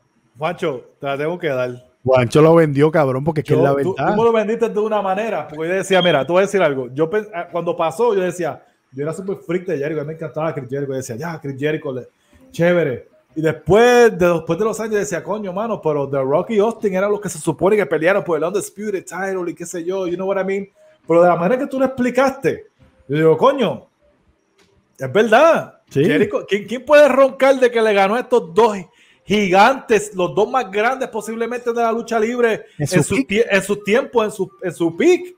Y, fue la decisión correcta de los de los Bookers. De hecho, y de hecho, si llega a ganar The Rock o llega a ganar Stone Cold, pues es una no para ellos, pero que lo ganara Jericho. Eso es lo que lo hacía sorpresivo. Y, y, y, entonces le daba pie a lo que dice. Bueno, Vince, hay una, historia, hay una historia. Hay una historia que Jericho mismo cuenta. Que él dice: después, vuelvo, vuelvo y repito, mi gente, no estaba jangueando con Jericho. este, él viene y cuenta su podcast y en muchos otros sitios donde él está, él está comiendo en catering y, y Vince va Undertaker y él lo escucha, le dice a que ¿tú sabes cómo sabes que el negocio está jodido? Le vamos a dar el título hoy a Jericho. Y se va. Y Jericho se queda como que, eh, ¿qué? él no sabía que iba a ganar el campeonato Undisputed, que iban a unificar los títulos y todas esas cosas, whatever. Este, so, Vélate Hall of Fame speech, vélate Hall of Fame speech de Chris Jericho. Uh, lo primero que va a decir es eso. En el tope de la, de la, compañía, yo le gané a los dos una misma noche. Yo, yo creo que él, debería, él, debería, él, debería, cerrar el speech. Yo le gané a Austin a The Rock la misma noche. vámonos. Mira, vámonos. esa déjame noche. una cosa, déjame, déjame añadir algo. Jericho, a Jericho, cuando yo lo vi en, por, por, primera vez en WCW, el, el demeanor de él, más su micrófono, más su capacidad de lucha, yo siempre pensé, tiene que haber un hair apparent un, un, alguien que sustituye eventualmente a Ric Flair. Y yo creo que este chamaco la tiene para eso. Lo que pasa es que por alguna razón WCW no lo vio así. Afortunadamente, WWE vio un poquito de eso. Quizás no le. Sí, pero WWE no le explotaron como, como lo, vio, lo vio más como el Sean. Exacto. Lo que pasa es que obviamente había un player allí que se llama Triple H. Y después yo, yo, voy a dejar que tú shine for a little bit pero this is my time to shine, porque ese fue el momento que ese bueno, lo vimos, lo vimos cuando Jericho le quitó el título y rápido hicieron el ángulo y, y no y no contó. Ese campeonato de Jericho no cuenta. Cuando le gana con la Moonsault porque viene el FIA y lo ayuda. eso, eso, fue en el 2000 y la gente se volvió loca. Loco, loco, porque, él, era, estaba él era técnico, él era babyface. Exacto. Exacto. Bueno. Sí, Triple H hackeado en ese tiempo. Sí. la realidad. Y, pero ve, estas son cosas que seguimos contando de cosas que habían en la compañía, de que le seguían poniendo el pie. Y con todo y con eso estamos hablando hoy de lo que él hizo a principio. hizo algo, y nos falta mucho, mucho de hablar de Jericho, de WWE. No, claro. Y, Triple H es uno que cuando vi lo que pasó esa noche, Triple H dijo, lo que este animal acaba de hacer es, me acabó de tumbar el kiosco. O sea, por más que sea, y, y sé lo que pasa, Chris Jericho lo sabía. Y yo me atrevo a apostar que backstage, cada vez que, que habla, Jericho dice, ¿pero qué tú estás hablando, chicos? Si tú podías ser el nene de la compañía, tú puedes ser el que sea en esta compañía, y cuando había la gran oportunidad aquí, cuando había lo que iba a abrir WWE, lo que lo iba a abrir, o sea, que iba a coger esto y lo iba a hacer canto, la oportunidad no la dieron a ti. ¿Sabes por qué? Porque yo soy mejor que tú. Así mismo. Prácticamente. Dile Juancho, coño. Porque prácticamente Jericho es el, no es Edge, Jericho es el ultimate opportunist de toda oportunidad que se le surgió, hizo pero fíjate, pero es diferente, porque cuando Ultimate Opportunist de Edge es como que más sucio. Edge la, no, Edge la busca, Jericho le llega.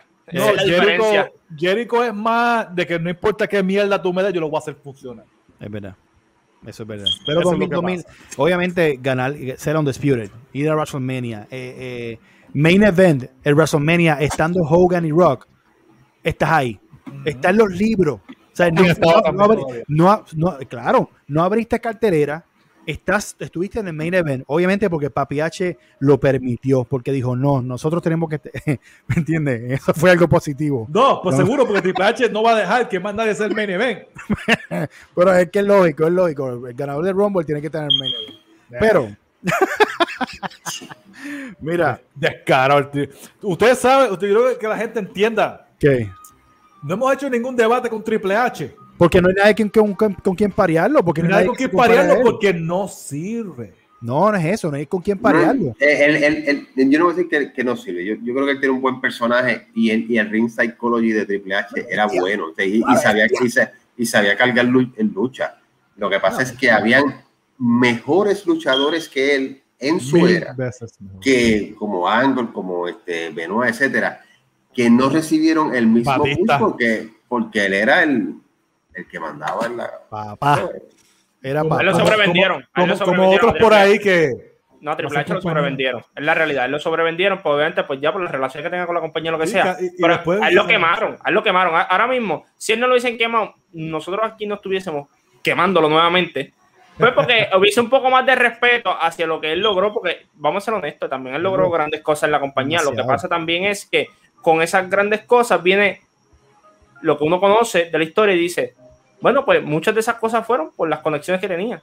Y ustedes lo hablaron fuera del aire. Muchas veces la lucha libre es porque me recomendó A mí me, ah, sorprende, a mí me sorprende, a mí me sorprende que saliera con martillo, con el majón ese, en vez de una jodida pala. Estúpido tú eres. Yo creo que, más, que yo creo que yo creo que, que Triple H tenía que hablar con Carly para que le dieran la pala que le daba a Jorge González. Mira, vete para la mierda. Y, vamos a hablar, Colón, vamos a que hablar le dé de- con la pala. A ver, es que usted, yo me lo No, busco. no, yo me lo busco. no, va- vamos, vamos a, vamos a Una hablar de, piqueta, una piqueta. vamos a hablar de Edge eh, y es donde es un año donde obviamente 2001 fue buenísimo 2002 se lesiona pero tiene unas luchas increíbles que lo hemos hablado y Arzaga lo ha hablado con Benoit con Eddie con Kurt Angle el, el- la mejor versión de SmackDown mi gente fue en el 2002 2003 y Edge fu- eh, Edge Cuando le estaba afeitan la cabeza a Kurt Angle. So, Ujú. si Edge tiene tantos momentos en, en ese año y tú veías que era inevitable verlo, su- verlo llegar a- al, al tope, ¿sabes? Ahí, ahí era que tú decías, ok, Christian está a un nivel, que, pero Edge es- se ve muy bien, demasiado de bien de físico, la música que le habían cambiado de Rob Zombie, Ujú. eh, era, era, era todo para, bueno, lo pusieron a ganar los campeonatos en pareja con el Hogan, él hizo Ganó tantas el campeonato cosas en pareja con Rey Misterio también. también, no, por eso mismo, ese fue un año increíble para él, pero obviamente se lesiona. Años después, cuando él regresa, no estamos viendo el Edge que veíamos, eh, ese híbrido de, de pareja. Estamos viendo un Edge que Mickey dice que se metió veneno. Pero estamos No, viendo Mickey dice no. Adam Copeland Ok. mismo, de hecho, no estaba jangueando conmigo tampoco, pero lo escuché. mismo dice que cuando él volvió, él se estaba metiendo veneno y estaba. Y, y Él y llegó, llega a Gangry. 2004, estaba demasiado de grande que tú estaba decías, Gangry, estaba Espérate, Gangry. espérate, que es que este es para bailar con, con- con esta gente ya grande, ¿sabes? Con lo que, obviamente, para ese tiempo ya eran los Triple H, los Batistas, las cosas eh, que estaban surgiendo. Pero Estaban todos hackeados. Él se tuvo que hackear porque todos los que estaban con él estaban hackeados también. Sí. Él dice, si yo quiero competir con esa gente, tengo que hacer lo mismo que están haciendo ellos. "Mano, demasiado de grande que se puso Edge. Y ahí es que tú dices, mano, De hecho, se ve gente- más grande que Randy. sí, pero hubo algo que no lo esperaba. La gente lo acepta, pero de momento la fanaticada que lo quería él ya había crecido un poco. y no, lo- Se le no empezaron a, no, a- se le viran. Y ahí entonces que vemos el cambio perfecto, donde él cambia a lo que es ser rudo. Pero, pero- ah, pero, pero, Pero- pero, espérate, espérate. Ahí lo que pasa es que la gente tiene que entender es que no tan solo pasa de que se le está viendo un cambio, pasa la puerca más grande de la lucha libre. A eso iba. A, a- yo sé, eh, Raúl, eh, Raúl le gusta, la- le gusta el bochinche. Sí, A, Ra- Raúl le gusta el bochinche. eh, yo no sé, eso allá Raúl. Pero viene la puerca más grande de la lucha libre, que es lo que pasó contra con Mahaldi y Lita. Más Hardy, Lita. So, estamos hablando Ese, ese- de ese que- fue, ese- lo que pasa es que ese fue el heel turn perfecto, porque ya él estaba empezando a hacer un heel turn, pero a la misma vez sucede lo de Lita, y ahí es que la gente se molesta con él, pero es de verdad, como que eso este tipo busca... Eso explotó. Yo me acuerdo, yo me acuerdo, mano, que yo no me equivoco, yo tenía Este más un cómo, cómo, cómo, se- cómo se atreve a hacerle eso a Matt Hardy. a su amigo, que ellos eran como hermanos. Ellos eran como hermanos, brother. Y dile ahí, Raúl, un lechón. Y, y, y WWE corrió con eso perfecto, porque entonces bueno, a WWE, a, él. a principio WWE vota, vota este derecho a, a Mahaldi. Increíblemente. En vez de votar a Edge, votan a Votan Mahaldi. a Mahaldi porque, ah, porque Edge era el money. Claro. Edge era el money, papi. y, no van y a el, votar a- y el a- perfecto a ángulo ahora, porque ya tienes un heel hecho, pero de verdad que la gente odia a toda muerte.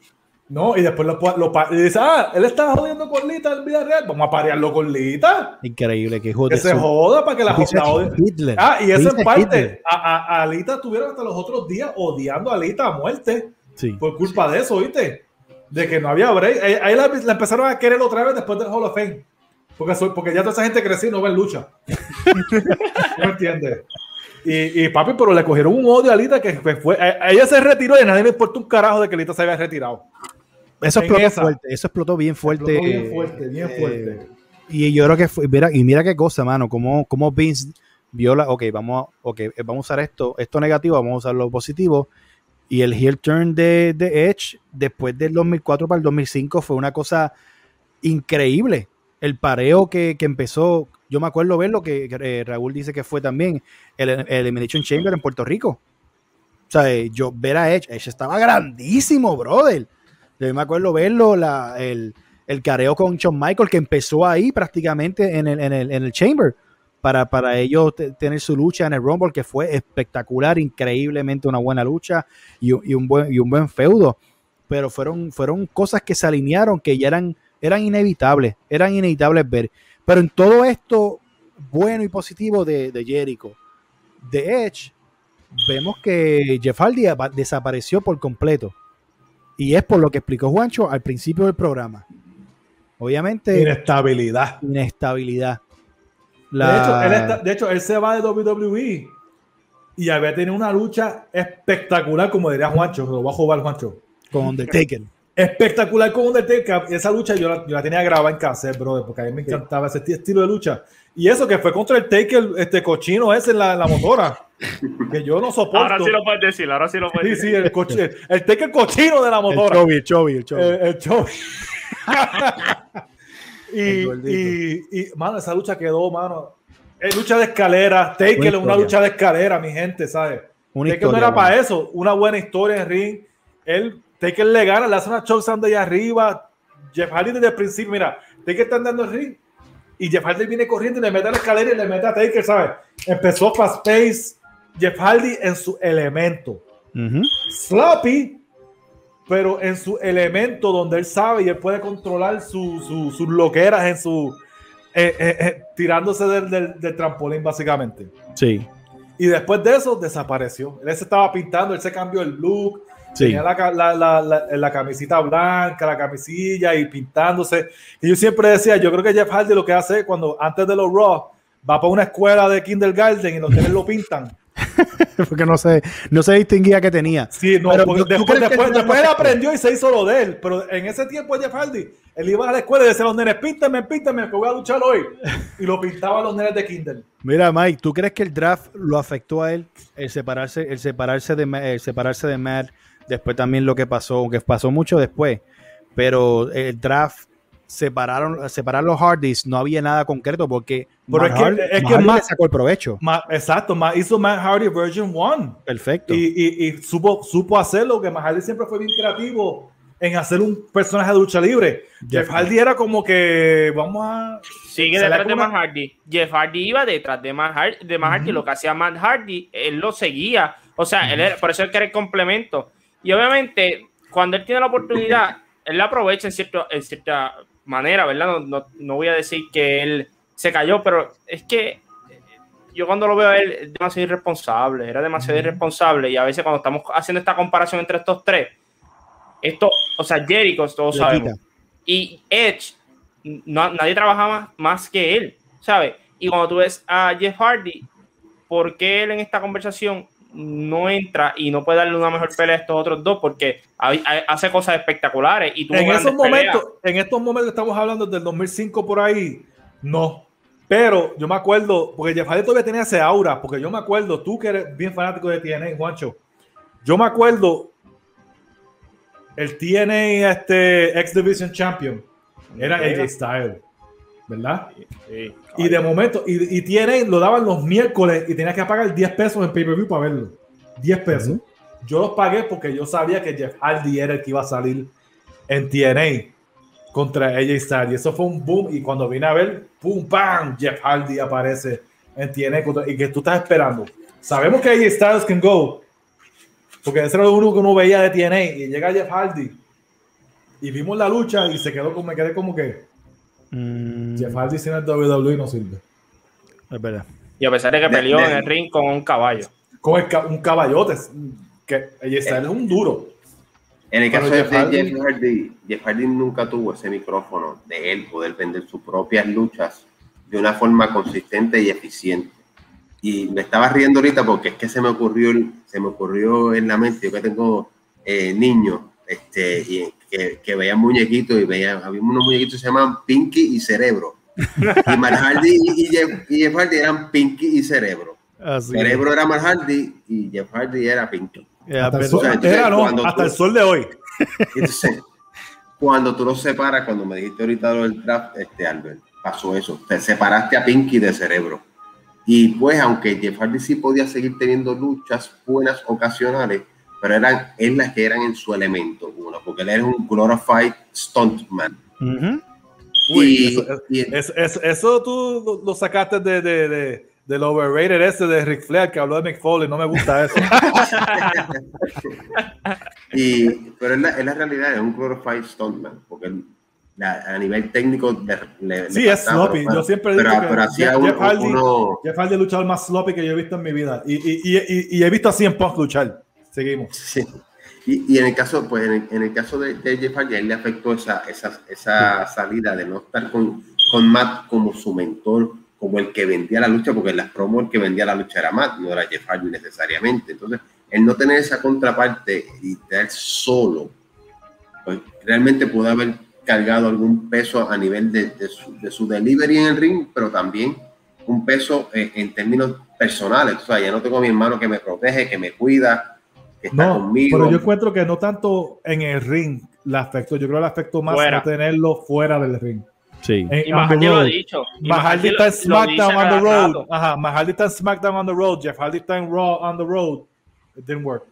Yeah, Mahardy, lo dice a cada rato. Mahardy dice, por eso es que se lo quiere llevar también. O sea, Mahardy, Mahardy sabe lo que tiene en su hermano y Mahardy llega a un punto en su vida que él se dio cuenta que no solamente yo tengo que ver por él en el ring, sino fuera del ring, porque fuera del ring lo que está haciendo son unas loqueras. Bueno, ¿cuántas veces no se desaparecía? Bueno, entiende, y todo el mundo sabe aquí la pelea que tuvo con Steam. Eso fue un desastre. O sea, ¿cómo tú vas a hacer eso?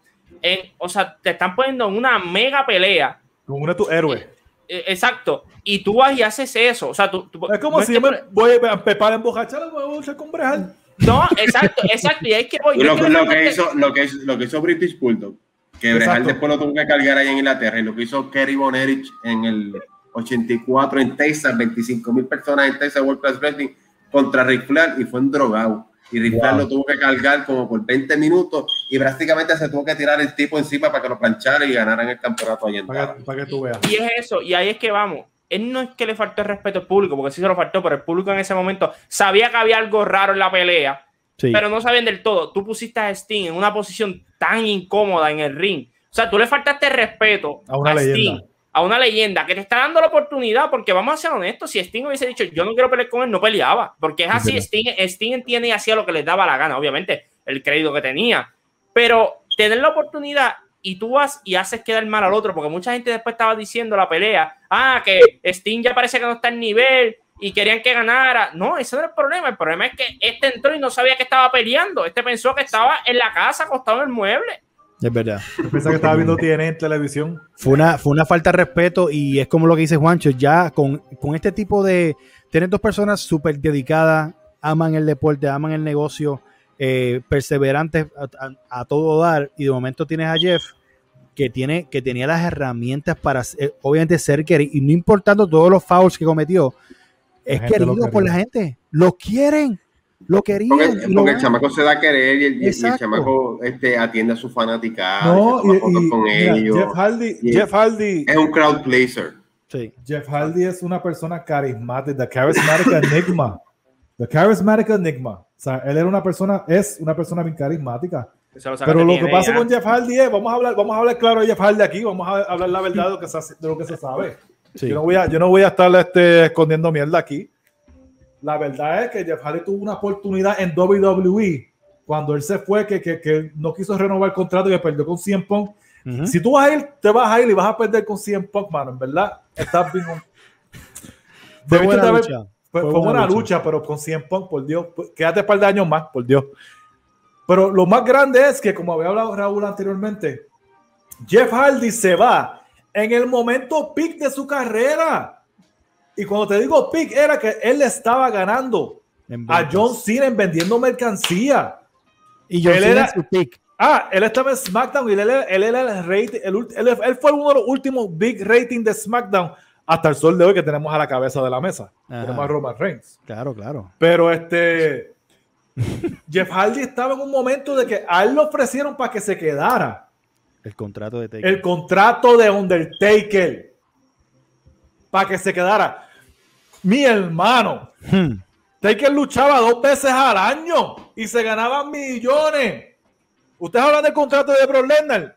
El que Taker tiene un contrato así desde mucho antes. Sí. Y le estaban ofreciendo un contrato estilo Taker. No tiene que, él, tiene él no tiene que ir a los, house shows. Exacto.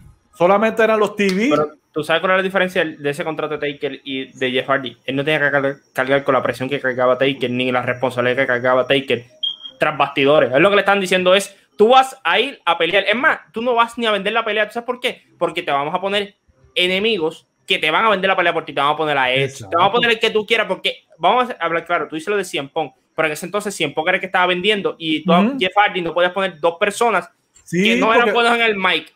Sea, y entonces pones a Cien Pong que vendió la pelea porque la vendió completamente él solo. Sí, y tenía sentido porque Cien Pong era straight edge y supuestamente, pues sí, Jeff Hardy era el de las pepas y, la, y, y las bebidas y qué sé yo. So, sí, en ese momento, pero coño, tú te vas a ir de WWE en el pick de que tú estás en el, tú, tú podías en ese momento, básicamente, seguir, en un par de años seguía, tú ibas a estar en WrestleMania con, con Taker en un Hell in a Cell. Es lo que él quería, el sueño de él. Que, que, era, que, era, el sueño de él, que era lo que él quería. Él podía haber estado main eventing WrestleManias si y, él se hubiese quedado. Qué pena, que se perdieron esos momentos. Tenemos momentos de, de, de Hardy en, en, WrestleMania, pero esa lucha single, ese momento de. de Solo, no la tiene. No la, no la tiene. No la tiene. Y se fue un momento que yo decía, mano, Jeff Hardy está tan y tan y tan caliente. Over. Él estaba over, pero over, over. O sea, le gana a Edge, le gana a Triple H en un triple threat. Para, que, para irse para TNA cayéndose. Eh, eh, eh, es algo que para mí lo descualifica por completo y es una pena. Entonces yo veo ahora gente viéndolo no, luchar. Y después vuelvo otra vez ahora y vamos a, vamos a echarle la culpa a WWE de que no sabe buquearlo y qué sé yo. Pero la semana pasada perdió contra el chamaco que no me sé ni el nombre, que sale con Jinder Mahal en Main Event. Sí. No fue ni en Raw. Él luchó en Main Event y cogió una escarpiza de, de, yo no sé cómo se llama, no sé ni cómo se llama el luchador que sale con Jinder Mahal, uno de ellos. Sí, uno de ellos. Uno de ellos, porque son dos, es uno de ellos. Es el, el Jinder Mahal, amiguito número uno. Le ganó a Jeff Hardy, ex campeón de la WWE, ex campeón en pareja, ex campeón de Estados Unidos, ex campeón de Intercontinental. Y le gana en Main Event. Algo, de, algo, algo, algo debe estar pasando o no se quieren correr la chance o están esperando que llegue el público porque Hardy es una persona que funciona. Es para público, público. Él es para público. Él es para público. So puede ser que haya un cambio en eso, pero es bien lamentable ver en la posición ahora mismo creativa que está. Pero vámonos, vámonos un momentito con Edge. Edge, el momento increíble en el Chamber. Hace el cambio, le gana a Cena, primer Money in the Bank. Eh, fue, una, una, fue una sorpresa increíble. Un Cena completamente sangra, sangrando. La primera vez no le ganó, o sea, contaron y tuvo que volver sí, a contar nuevamente. Exacto. La vendieron bien, la vendieron bien, de verdad. La, la, la, lo vendieron bastante bien y le dieron credibilidad a John Cena, ¿me entiendes? Para ese tiempo. No, era, Cena, él era Superman. Para ese tiempo era Super Cena, prácticamente. O sea que Cena le ganaba a todo el mundo. Pero de la manera que Edge lo conocíamos y conocer su trayectoria, al momento de verlo, cómo se desenvolvió en el micrófono Edge por completo, como rudo, como tenía control de su, de su parte creativa, era, era, era inevitable. Y vuelvo y lo digo, que fuese de los grandes, grandes, grandes. Cuando vimos eso, yo dije, wow, este Edge. Y me, a mí me sorprendió porque yo no había visto esa parte eh, carismática de este Juancho. Cuando Edge gana, es rudo, es el campeón.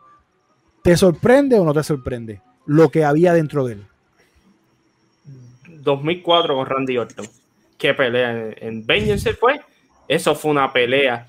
Y eso te dejó saber a ti lo grande que iban a ser estos dos y las, y las personalidades de ambos. Era, era una personalidad diferente, era una personalidad que iba a cargar a otros luchadores y, y podían ser los rudos, podían ser los que Randy Orton en cualquier momento te podía escupir.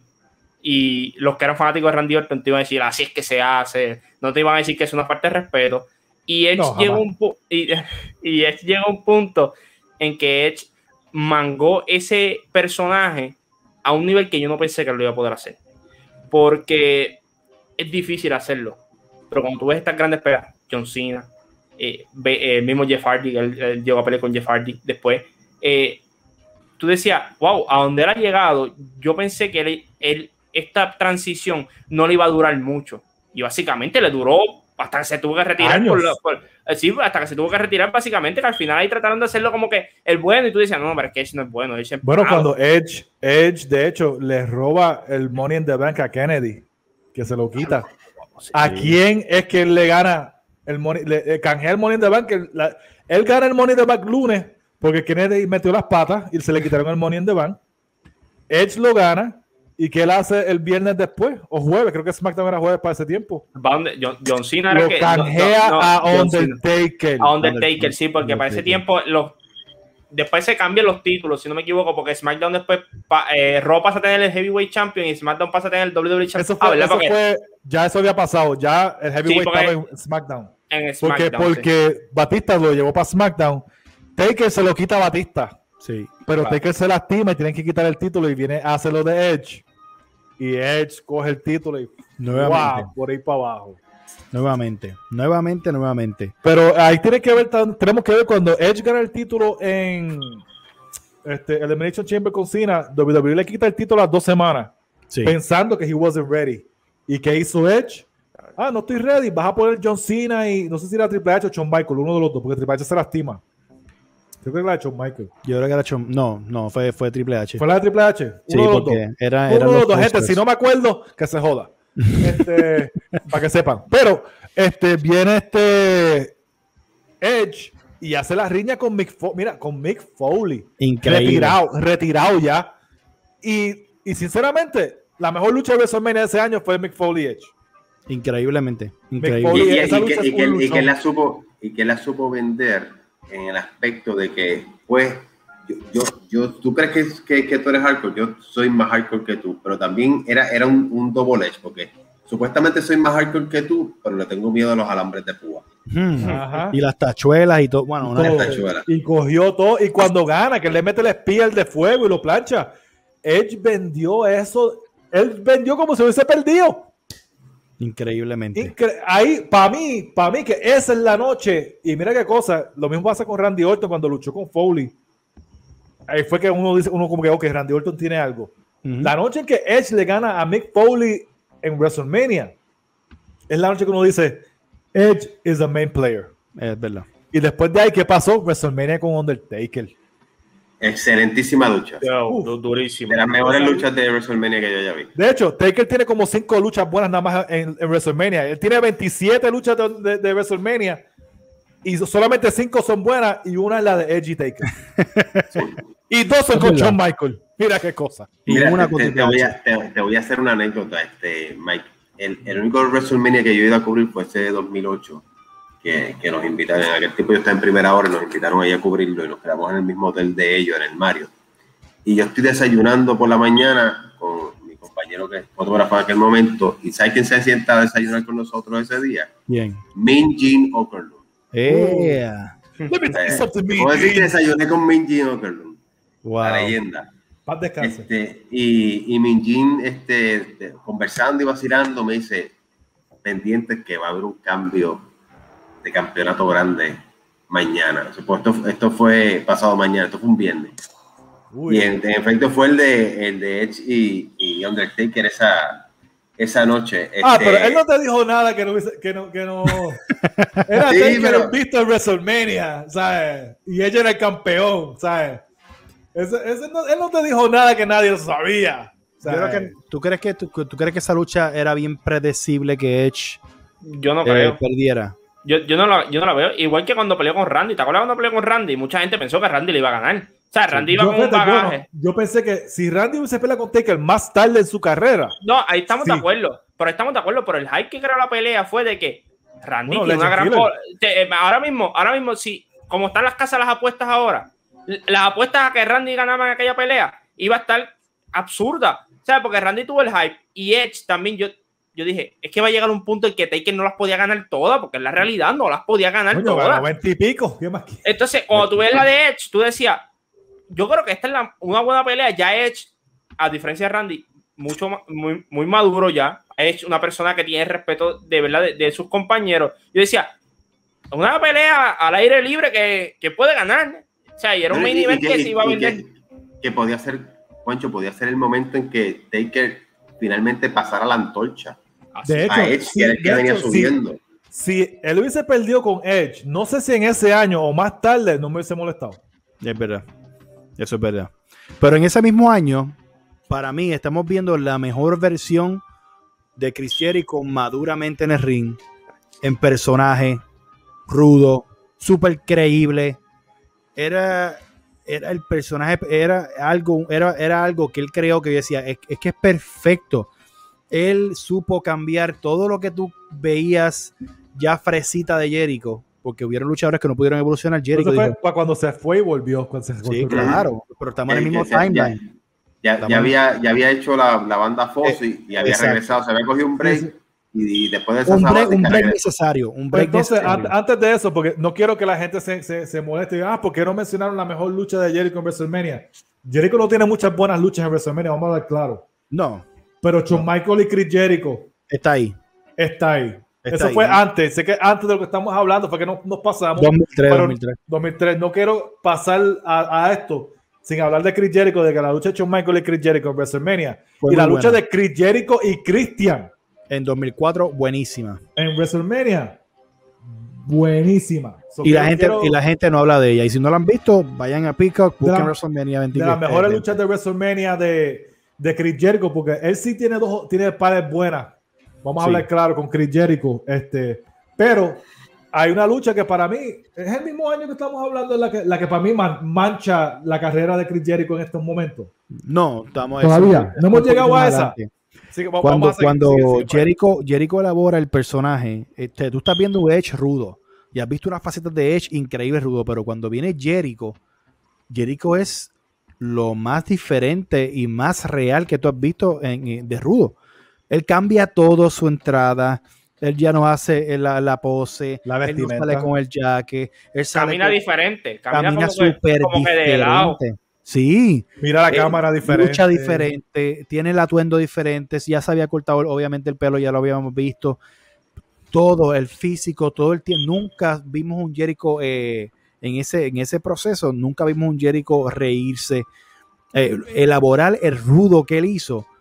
Fue, fue, fue una cosa que yo decía, hermano, ¿de dónde este hombre saca estas ideas? Lo sacó de una serie prácticamente que, que él veía y empezó a hacer unos, unos cambios y unas cosas pero era algo que le, lo dejaron hacerlo, que él, lo- le tiró la idea y dijeron, ok, ve con eso. Cuando vieron que funcionó, Jericho hizo con, para el año 2009, si no me equivoco, 2008-2009, hizo con, con Shawn Michael una de las mejores luchas de escalera, no por cosas aéreas, sino por lógica de cómo Historia. usaron la escalera. Ring Historia. Psychology. Papi, una cosa, ¿sabes? ustedes busquen Jericho contra Shawn Michael en una lucha de escalera para Creo que es No Mercy. Sí, no mercy.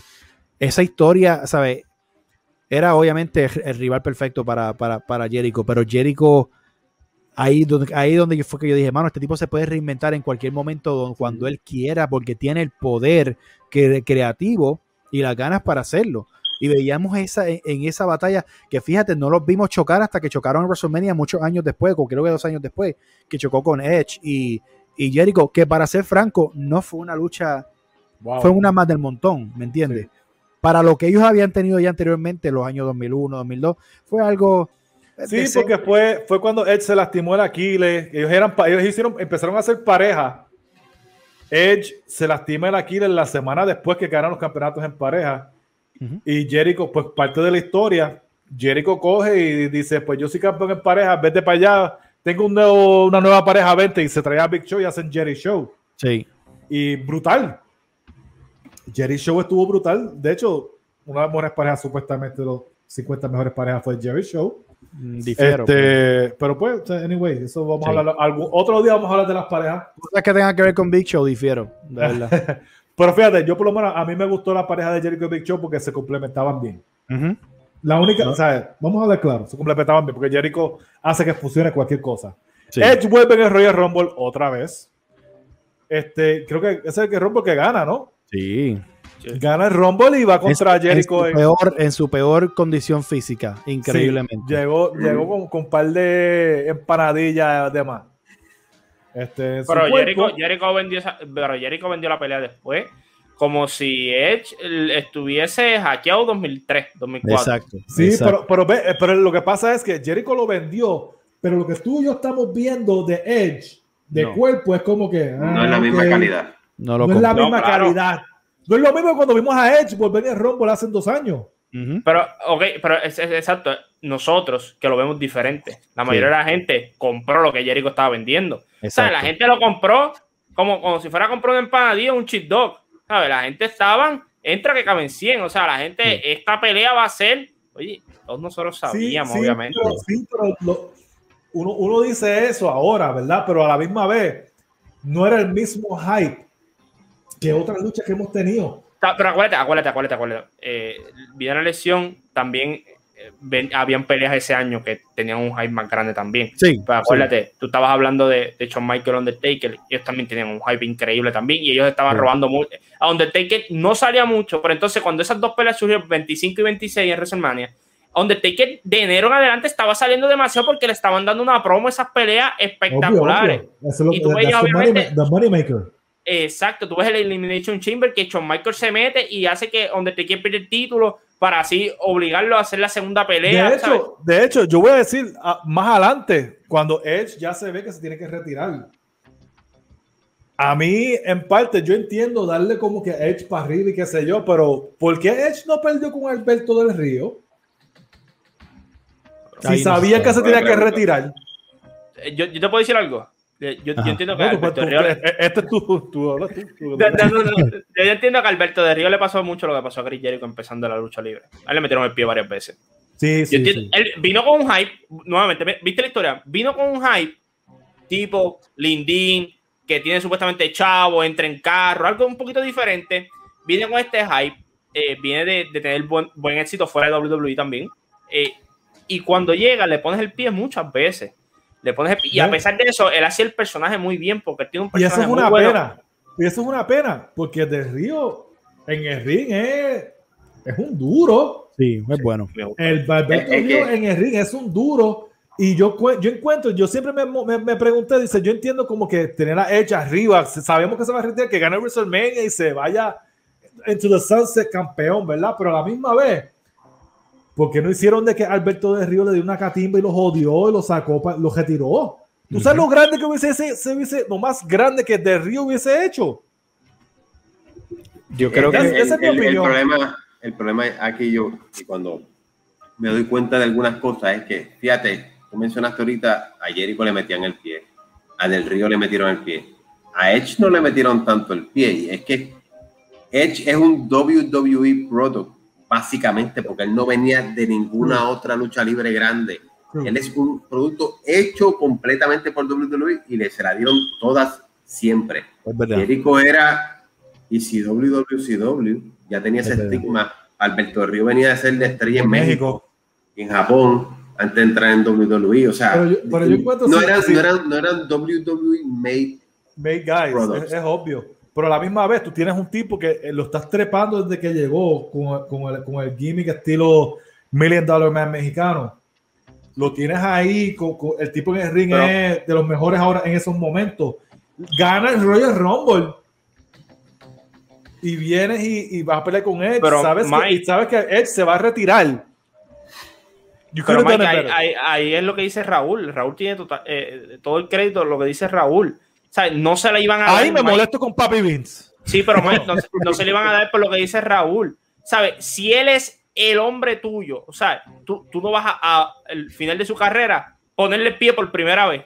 Si no lo hiciste nunca a principio o a mitad de su carrera, jamás se lo vas a hacer al final, porque obviamente después tú vas a pensar, después iban a pensar, ah, nosotros nos damos cuenta, nunca le pusieron el pie. Diablo, mira qué lechones fueron, al final le pusieron el pie, pues, porque así es que funciona esto. Si tú no ves que muchas veces a él lo ponen para fallar, pues cuando, si al final falla, tú dices, ay, que antes se lo habían hecho. Si nunca se lo habían hecho, diablo, W es un lechón. Mira, mira pero aquí es que tú ves la diferencia con Critérico. Critérico no tenía problemas nunca de poner over a nadie. y de hecho, en gran parte de su, de su último de su carrera, lo que se dedicó fue precisamente eso, fue a desarrollar a la próxima generación, a darles este, tú sabes, tanto, tanto en WWE cuando hizo la pareja aquella con Kevin Owens, sí. como posteriormente ahora en AEW. Pero no me quiero adelantar mucho, pero se ha, dedicado a hacer eso. Antes de que empiece a hablar de aquellos. Chris Jericho, para mí, la carrera terminó el momento que terminó en WWE. AEW no cuenta. ¿Por qué? Porque sinceramente, oh Dios mío, AEW con Chris Jericho, Dios mío, siendo campeón y todo, en verdad, yo no quiero llegar a eso todavía. Quiero hablar de una de las cosas que sí manchó la carrera de Chris Jericho, por más que él le ha hecho trabajo a mucha gente, pero yo creo que se mandaron en una. se fueron por encima. Y es cuando perdió en WrestleMania con Fandango.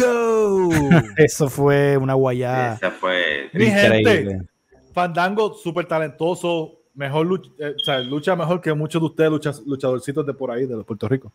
Este, tremendo. Pero Fandango no era para perder, para ganarle a Chris Jericho. the Undisputed Champion. The first Undisputed Champion que le ganó a The Rock y a Steve Austin. Yo sé que tenía muchos planes para él y qué sé yo. yo no sé cómo tú puedes pensar de que un tipo que baila va a ser el próximo Shawn Michael, yo creo, ¿verdad? lamentablemente fue una guaya increíble, increíble, increíble. a, Fandango le dieron un montón de hype. Sí, me acuerdo que la gente, él entraba y todo el mundo hacía el meneillo ese de él, la, la musiquita.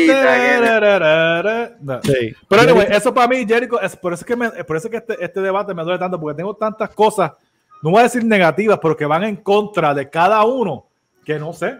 Pues mira, para que agreguen, y yo sé que vamos a tocar eh, lo de, obviamente Jericho en AEW y las cosas, pero quiero ya entrar en el debate, quiero entrar en, en, quiero entrar en el debate y quiero llegar a una vamos a llegar a un consenso rápido en cuestión de lo de Jeff Hardy. ¿Debe Jeff Hardy seguir en la contienda de quién era mejor, sí o no? ¿O es obvio que está descualificado por, por obviamente, por, por lo que él trajo a la mesa, por su culpa, por no ser responsable y porque estamos hablando de dos grandes que al lado de él, lamentablemente, él no debería estar? ¿Lo debemos sacar de la contienda y seguir con Edge y Jericho en el debate ahora? Silencio. Ah, silencio. Yo, no, yo, no, creo. No, está. está él, él, es el tercero, él es el tercero en la. En la Ahora mismo yo creo que él está a tres. okay. pues vamos, a, vamos, a, vamos, a hacer algo. A menos que sea AEW Chris Jericho que está afuera. No. vamos a hacer pero, algo. Pero sí, sí debo agregar que, que, sería una gran movida para Jeff Hardy acabarse de ir ahora mismo de WWE y unirse a su hermano allá en AEW. Eso es lo último que tengo que decir de Jeff Hardy. Yo estaría de acuerdo contigo, pero a la misma vez, deja que usen a Jeff Hardy con el público y después hablamos. Vamos a ver qué va a pasar. Juancho, hmm. vamos a entrar en esto ahora. Y quiero, no quiero extender mucho el tiempo. Y la gente quiere saber tu opinión sobre entre Jericho, Edge y Jeff Hardy. ¿Quién es mejor? Tienes la verde para decir, de la manera que lo quieras decir, la historia que quieras contar y lo que quieras contar ahora de Jericho en el presente. Eh, Jeff Hardy está número 3, yo creo que tuvimos de acuerdo los cuadros. Después viene Edge y después viene Chris Jericho. Sí. Uh, sí, no, tú, Ok. pero, uh, no, ok, sí. podemos yo no sé todavía. No sé sí, pero claro, es que tú tienes, tú tienes que sacarte IW de, de, de, la mente un poco. Porque yo no creo que. Como Mira, yo quisiera que mucha gente se sacara AEW de la mente. Sí, pero yo, yo no creo que tampoco ha sido lo peor, que por eso yo lo voy a bajar de, de, de ranking mío, por lo que ha pasado, porque también Edge ha tenido sus baches también, si vamos a ver, claro. Pero, pero, eh, Entonces, pero, lo que ha hecho, esto. ¿Cuántos años tiene? Chris Jericho va para 51 años ya. Vamos a hablar de la longevidad. Ahí no tiene cuestión. Obviamente, Edge tuvo las lesiones y todo, pero esto es parte de la longevidad. ¿Cómo tú puedes conservar tu cuerpo? Pues uno llega a un punto en que tiene 50, 51 años y sigue luchando a un alto nivel. Ah, y yo puedo entender lo de, lo de Edge tiene que ver mucho también por el, estilo de pelea que él hacía y todo. pero, pero, pero, volvemos otra vez. El hype de uno fue superior al otro. Y para mí, cuando tú entras con un hype absurdo, es bien difícil yo decir, si tú sobrepasas las expectativas, yo sentarme aquí y decir, no, pero Edge esto, lo otro. No, el hype que había con Chris Jericho era un hype súper estúpido. Era un hype de cuando si él, si él por lo menos lograba llegar a lo que se hablaba de él. Ya eso era grandeza. Cuando tú pasas de ese hype, o sea, porque él lo pasó, él lo pasó con las cosas que logró en la compañía y podemos hablar de, ¿verdad? de, lo, que lograron, lo que lograron ambos, pero lo, lo que el estándar de Chris Jericho era bien diferente de, de Edge y eso lo podemos hablar y aquí lo hemos hablado. al que le ponen el pie todo el tiempo, siempre seguíamos hablando de él y de lo que hizo y de lo que logró. Logró cosas que al que nunca le pusieron el pie no pudo lograr. Y esa es la realidad. Y él estableció en una era donde uno estaba con tag team, el otro estaba haciendo solo, compitiendo en la piscina que estábamos hablando aquí, olímpica de los talentos. Y cada vez que tú ves una pelea de él, tú no puedes decir, no, esa pelea fue mala. No, eh, eh, eh, esa noche podía competir por la mejor pelea. Así que yo, entiendo que Chris Jericho, el hype era absurdo, y él sobrepasó esas expectativas. Sí, él, él es el hombre. Me voy con Raúl. Raúl, enuméralos eh. y, cuéntalo como tú quieras. Pues ya descartamos a Jeff Hardy. Eh, sí. ya, ya creo que opiné de él lo suficiente.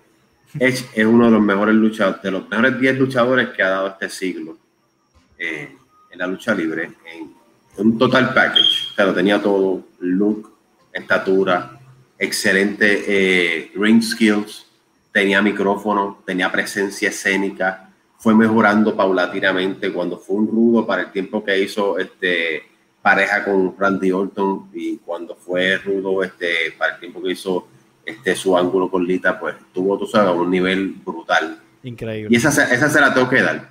Pero mencionando lo que dice Juancho en términos de longevidad quién lo hizo por más tiempo y estuvo al top pues Jericho o sea Jericho eh, eh, hizo un, gran este, desempeño en WCW, aunque nunca le dieron el top, pero era uno de los que cargaba ese programa semana Pero you still remember Jericho en WCW. ¿Todavía te acuerdas de Jericho en WCW? no, no.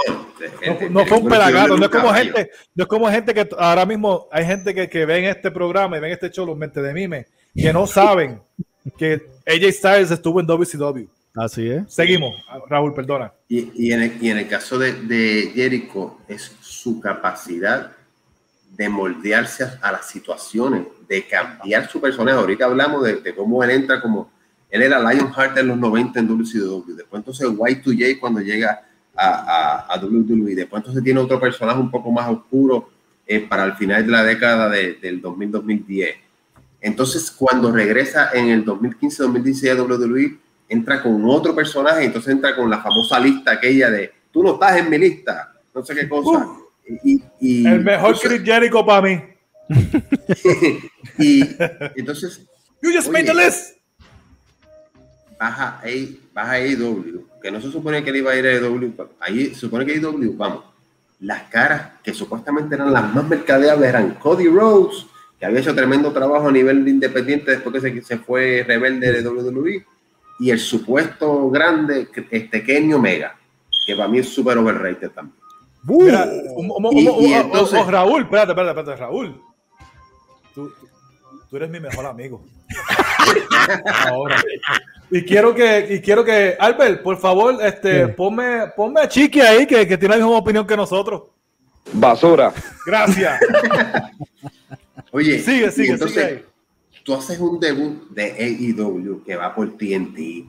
Que, oye, yo lo que esperaba era que la cara de AEW iba a ser Kenny Omega que llegó con unas libritas de más, este, o Cody Rhodes. Y no, la cara de AEW era Chris Jericho con 50 años de edad, fuera de shape, pero ¿sabes qué tenía? Personalidad, micrófono y entonces hace la facción esta del Inner Circle, que entonces le da, le da break a, los, chamacos boricuas, a Sammy Guevara, este, eh, ¿cómo se llama este muchacho que está a Jack Swagger. Jack, Swagger.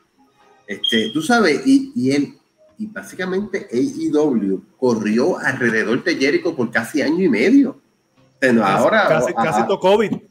Sí. Oye, y ahora es que a última hora pues viene Kenny Omega y es el tipo con los campeonatos, aquello otro. Oye, pero el que te cargó, el que cargó el programa, el que hizo que AEW fuera watchable, era Chris Jericho, con 50 años.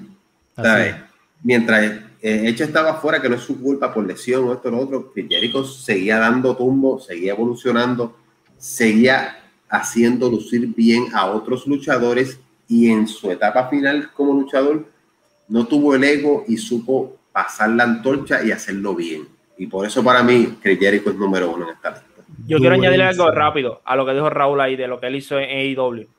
Cuando la situación estaba bien difícil, él dijo, no se preocupen, yo estoy aquí, para eso ustedes me trajeron, yo voy a hacer lo que yo siempre he hecho, vender. Y eso es bien difícil porque eh, esto no es una situación donde no estamos llenando porque no hay buenos luchadores, no es una situación porque nadie puede venir. Sea, nadie puede venir porque hay una situación de salud a nivel mundial. Y él vino y en la espalda, como dice Raúl, estaba unas libretas de más, pero en esa espalda todavía cabía cuatro compañías más. Si querían meter a Japón, querían meter lo que sea, él se, las echaba en la espalda. Y eso es lo que él siempre ha hecho. En la situación más difícil que puede estar una compañía, una compañía que apenas estaba comenzando, Él dijo, no se preocupen, si yo estoy aquí. Y esa confianza que él da, no importa en donde quiera que vaya, por eso digo, cuando él vaya a darle el speech de Hall of Fame de probablemente va a ser el mejor que nosotros hayamos escuchado en la historia. Por esa misma confianza que él tiene. Estoy contigo. Bueno, Mike, te toca a ti. Ay, te digo, papi, te, la pusieron más difícil. La pusieron difícil porque, Raúl, Raúl ahora mismo va dando una cerveza después de aquí. este, no sé cómo, pero vamos a dar una cerveza después de aquí, un traguito. Este, Jeff Hardy es tercero. Y, quiero aclarar de que los tres manos de verdad son para mí. I like them. Son súper buenísimos. Este, Jeff Hardy es tercero. Yo creo que Jeff Hardy tiene, tiene, tiene que ver qué es lo que va a hacer si se va a ir para AEW. O ahora cuando vuelve el público, supuestamente le van a traer la canción de No More Words otra vez para atrás y van a, van a tratar de revivir a Jeff Hardy que dejaron ir cuando se retiró de WWE y se, fue, y se, había ido cuando perdió con 100 Punk. Sí. Este, tú eres tercero, mucho respeto para Jeff Hardy, como quiera, él es mejor que 100 Punk. Este, ahora, entre Edge y Chris Jericho, lo que pasa conmigo con Edge es que a mí siempre me, ha gustado el estilo de él. Él puede, yo encuentro que ahora mismo la psicología de Edge en el ring está en otros niveles, que está ayudando a mucha gente como Roman Reigns. Muy maduro. pronto viene, está maduro, es más maduro, está como el guineo. Este, y viene y, y está ayudando a alguien como Roman Reigns y ahora va a ayudar, va a tener una riña pronto con Seth Rollins, que lo dijimos aquí hace meses. Exacto. Este, y lo malo pues que se lastima mucho y el longevity de Chris Jericho es algo que no hemos visto que el Chris Jericho esté fuera por estar lastimado por mucho tiempo. Gracias a Dios. Y este, lo mejor que a mí me ha encantado de Chris Jericho personalmente y he visto Chris Jericho desde ECW es The List. The Jericho de The List con Kevin Owens fue la mejor televisión en Monday Night Raw en muchos años. Él, prácticamente, oye, Kevin Owens venía de, de, con, de NXT, pero él le dio un push tan brutal a Kevin Owens que lo hizo legítimo. Ellos se hicieron amigos de verdad, o sea, de que, de que se llevaban bien de verdad. Y yo no soy muy fanático de Kevin Owens. En el ring es ok, pero en verdad los pantaloncitos de jugar básquet y la camisa y gordito no le mete. Le dio este, personalidad, él le dio un poquito de personalidad cuando estuvo con Jericho, él cogió un poquito más de personalidad y, Exacto, y, se atrevió, un poquito más a hablar. Porque antes tú lo veías como que ah, siempre mirando mal y seguimos. Pero Jericho yo creo que le dio una confianza a él adicional. Sí, súper. Y, y, esa es la cosa, que Jericho es uno de los que, como ustedes dicen, le metían el pie, él cogía lo que le, lo que le daban y lo hacía funcionar. En WWE específicamente, no hubo muchas cosas que no funcionaron con Jericho. Una riña aquí y allá que no funcionó. Un ejemplo, la riña, la riña de él con los Wyatts no. Hasta, la, hasta la riña con William Regal funcionó. Sí, sí, pero William Regal es un caballote. pero, pero, entonces. Pero él no tiene la personalidad de un Chris Jericho. Chris Jericho tuvo unas riñas brutales, la riña con Shawn Michael, este, riñas con Benoit, pues fueron riñas con Rob Van Damme todo el mundo, este, Randy Orton, todo lo que Chris Jericho tocaba lo hacía lucir bien. Hizo lucir hasta Fandango en WrestleMania, perdió, pero lo hizo lucir bien. Este, le quita el título a Taker en Elimination Chamber. Sí. ¿Sabes? Él, fue campeón, le gana, o sea, le gana 100 le gana mucha gente. Este, es una pena que todos los title reigns de Chris Jericho que él tuvo, incluyendo AEW, fue de rudo. Nunca hemos visto a Chris Jericho campeón mundial como técnico. De verdad. Es difícil para mí. Eso es parte del pie también que le ponen. Sí, exacto. Que no, no, creen que puede cargar la compañía haciendo un Cena. O sea, que a, principio, a principio de carrera, cuando estamos hablando de los 2000, él pudo haber sido Sí, cuando, es que cuando él, le, cuando, él, le, ganó a Triple H por el WWF Championship, él se quería explotar. Eso era, eso quería explotar. Yo me acuerdo viendo ese rollo, yo me quedé como que, eso está pasando ahora mismo. ¿Qué está pasando aquí? Chris Jericho es el campeón, Y2J. Hacho, voy para jugar este WrestleMania 2000 ahora a, poner a campeón a Chris Jericho en el 64. Este, pero creo que por, esto va a ser casi, casi igual de pegado para mí con te pongo, la, te pongo la batería, te pongo la batería. Daniel Bryan y AJ Styles, yo los tenía bien pegados, que Juancho lo sabe. Que Daniel Bryan le ganó por un pelito a. No, y dimos las razones. A AJ y dimos la razón. pero Chris Jericho contó y que lo de AEW no, no, no, no, no, puedo con AEW. La lucha de él eh, hizo chavo en Japón. Él hizo que Kenny Omega Antes fuera. De AEW. Antes de con otro personaje también. Exacto. Eh, eh, nadie se reinventa mejor que Chris Jericho. Ajá. Este, de sold out este, New Japan allá con, con, este, con Kenny Omega, pero ¿sabes? básicamente él hizo que Kenny Omega fuera relevante al pelo de Mapo. Este, pero lo que me molesta es que Chris Jericho ahora mismo se parece a Mickey Rourke en The Wrestler. no te gusta la apariencia. El, pelo largo, todo chavado, se está quedando calvo y se está dejando la, diferencia Es, la diferencia es que no tiene los mismos hábitos que Mickey Rourke. Eso sería Jeff Hardy que tiene esos hábitos. Si, vamos, ¿verdad? si vamos a comparar fuera de ring, Mickey Root obviamente estaba macho, cayendo sin canto, pero fuera de ring. Macho, este no es la Comay, papi, tranquilo. este, no, no es, aquí no vamos a decir las cosas personales de los luchadores como otros sitios, oíste, tranquilo. Este, no, no, pero tienes tiene razón y Chris Jericho, hay que darle a usted y tenga, Chris Jericho viene de la familia Hart. Ya lo te veo, te, te veo dándole la vuelta y no sabes. Va a decir Jericho, él va a decir Jericho, lo que pasa es que no quiere. Edge, como... Edge número 2 Y2J. Y2J Chris Jericho lleva mi voto. Al fin, caramba. Y mala mía que lo, tuve, lo hice muy largo y todo, pero es que es tan difícil. a, mí me gusta, a mí me gusta Edge un montón, mano, desde que salió. Y, y de verdad que Chris Jericho. You just made the list. es, que, es que no hay break. Es que no hay. Bueno, no me quiero chotear, pero déjame. Yo, yo, estoy, yo también estoy dándole. Le di bastante. Cuando Juancho habló y, y Arzaga me pusieron un. Eh, Albert, no importa quién tú digas, tres contra uno, papi. No, no, yo sé. hay, hay, ningún minuto. Pero puede ser voto disidente, no hay problema.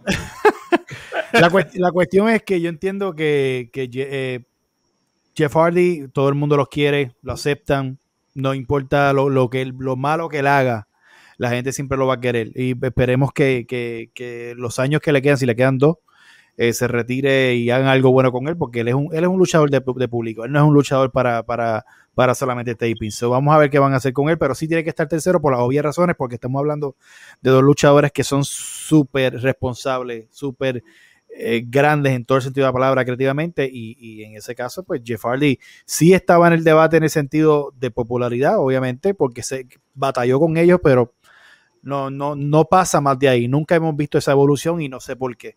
Eh, pero en cuestión de Edge, Edge es una persona que desde que empezó siempre había algo diferente. El turning point de irse rudo, de cambiar, de dar un giro como hizo mismo Triple H, que hizo un giro 360 por completo y cambió de ser DX a ser un rudo increíble. Lo, lo hizo Edge, pero obviamente lo, bueno que hizo Edge es que él, se hizo, él es único él no, él no quiso emular, él no emuló a nadie. Él fue un rudo único en la WWE. No ha habido un rudo como Edge, no ha habido un rudo como, como Jericho. eso es algo, eso es un plus. Yo nunca vi a Edge perseguir, oh, I wanna be the next Shawn Michael, yo quiero ser el próximo de esto. No, él se enfocó en ser el próximo Edge, desde, yo creo que desde, el día uno. Y, lo vimos de esa, en, esa cuestión, las lesiones eh, que jugaron mal a su favor. Pero ha sido un luchador que si hubiesen escrito la historia de él, con todo lo que pasó, el, mejor debut en un, Royal Rumble, además del de, del de Styles, e, e, esa salida de Edge que al que sigue el deporte, al que se crió con Edge, si no lloraste o no sentiste algo, pues no sé dónde estaba. Porque cuando salió Edge por, en, en ese Royal Rumble, no, no, había, no había otra manera de reaccionar. Era algo como que, mano, ¿cuántos años pasaron y estás ahí? Te ves súper bien y, que, y vas a estar muchos años más este, luchando. So, fue, hay muchas combinaciones que más de favoritismo con hecho, obviamente. Pero Jericho, yo, ¿qué más yo puedo agregar a, lo que ustedes dijeron de él? ¿Qué más yo puedo agregar de Jericho? De, no sé si esto está mal decirlo. ¿Será Jericho el luchador con la mente más creativa que existe ah, entre los últimos 20, 30 años. Una persona que se puede adaptar al tiempo, que puede tomar cualquier tipo de adversidad y crear un Disney de eso. O sea, no, no. Se sacrifica. se sacrifica y no hay, no hay, no hay excusas para él. O sea, no, no hay una excusa que. No, tú no puedes dar una excusa por Jericho, porque él no las da. Él simplemente, si algo, obviamente, 2005, como se fue, si no le gustaba, pues se fue porque ya él, se huelía que no había algo diferente en él. Pues déjame cogerme un tiempo. Cuando vino nuevamente, o sea, él mismo se adaptó al tiempo. Y Jericho micrófono, presencia, eh, creatividad, luchísticamente no es uno de los mejores del mundo.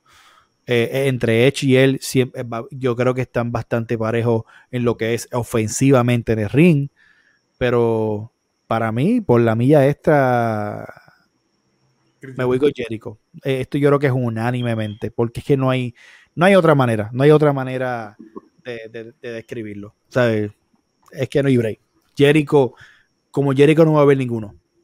y no va a volver a existir, creo. Y no sé si me, estoy equivocando. Pero la escuela que él tuvo no, no la tiene más nadie. No la, no la van a tener. Y la mentalidad tampoco. So, es, algo grande, brother, de verdad que sí. Chris Jericho, unánime. exactamente. So, ya sabes. Sí, no, muchachos. Eh, gracias por la historia, gracias por el conocimiento que ustedes traen a la mesa en cuestión de lucha libre, de Jericho, de Edge, de Jeff. Así que Juancho de la Garata, ¿dónde te puede conseguir, papá? En el Juancho PR, en todas las plataformas y nada, ahí estamos siempre contestando cualquier tipo de pregunta. Durísimo, Raúl Alzaga, ¿dónde te consiguen? Consiguen la libreta de Raúl Alzaga en Facebook, me consiguen en arroba Raúl Alzaga en Twitter y en raúl.alzaga.9 en Instagram. Perfecto. ¿Qué está pasando, Mike Controversial? ¿Dónde te consiguen, mister? Usted sabe dónde conseguirlo. Si me pasa mandando mensajes encojonados. Este. arroba el quinteto punto. No, espérate, perdón. Arroba, arroba quinteto PR. se me olvidó. Arroba quinteto PR en Instagram. Arroba quinteto PR en Twitter el Quinteto PR en Facebook. A mí me puedes conseguir en Mike Dagger 84 para contestarle todas sus preguntas. ustedes saben que yo soy la gloria. bueno, mi gente, de verdad, yo espero que le hayan pasado bien. Yo espero que les haya gustado las historias que contamos, el debate. Jericho, lamentablemente, lamentablemente no. Jericho es que definitivamente es algo grande. No lo puedes esconder, no puedes esconder su talento y esto va para largo. Así que se me cuidan. Mi nombre es Albert Hernández. Recuerda darle la campanita a Lucha Libre Online en YouTube, Lucha Libre Online Clips. Suscríbete, dale la campanita para que te lleguen notificaciones en todos los videos. Se me cuidan.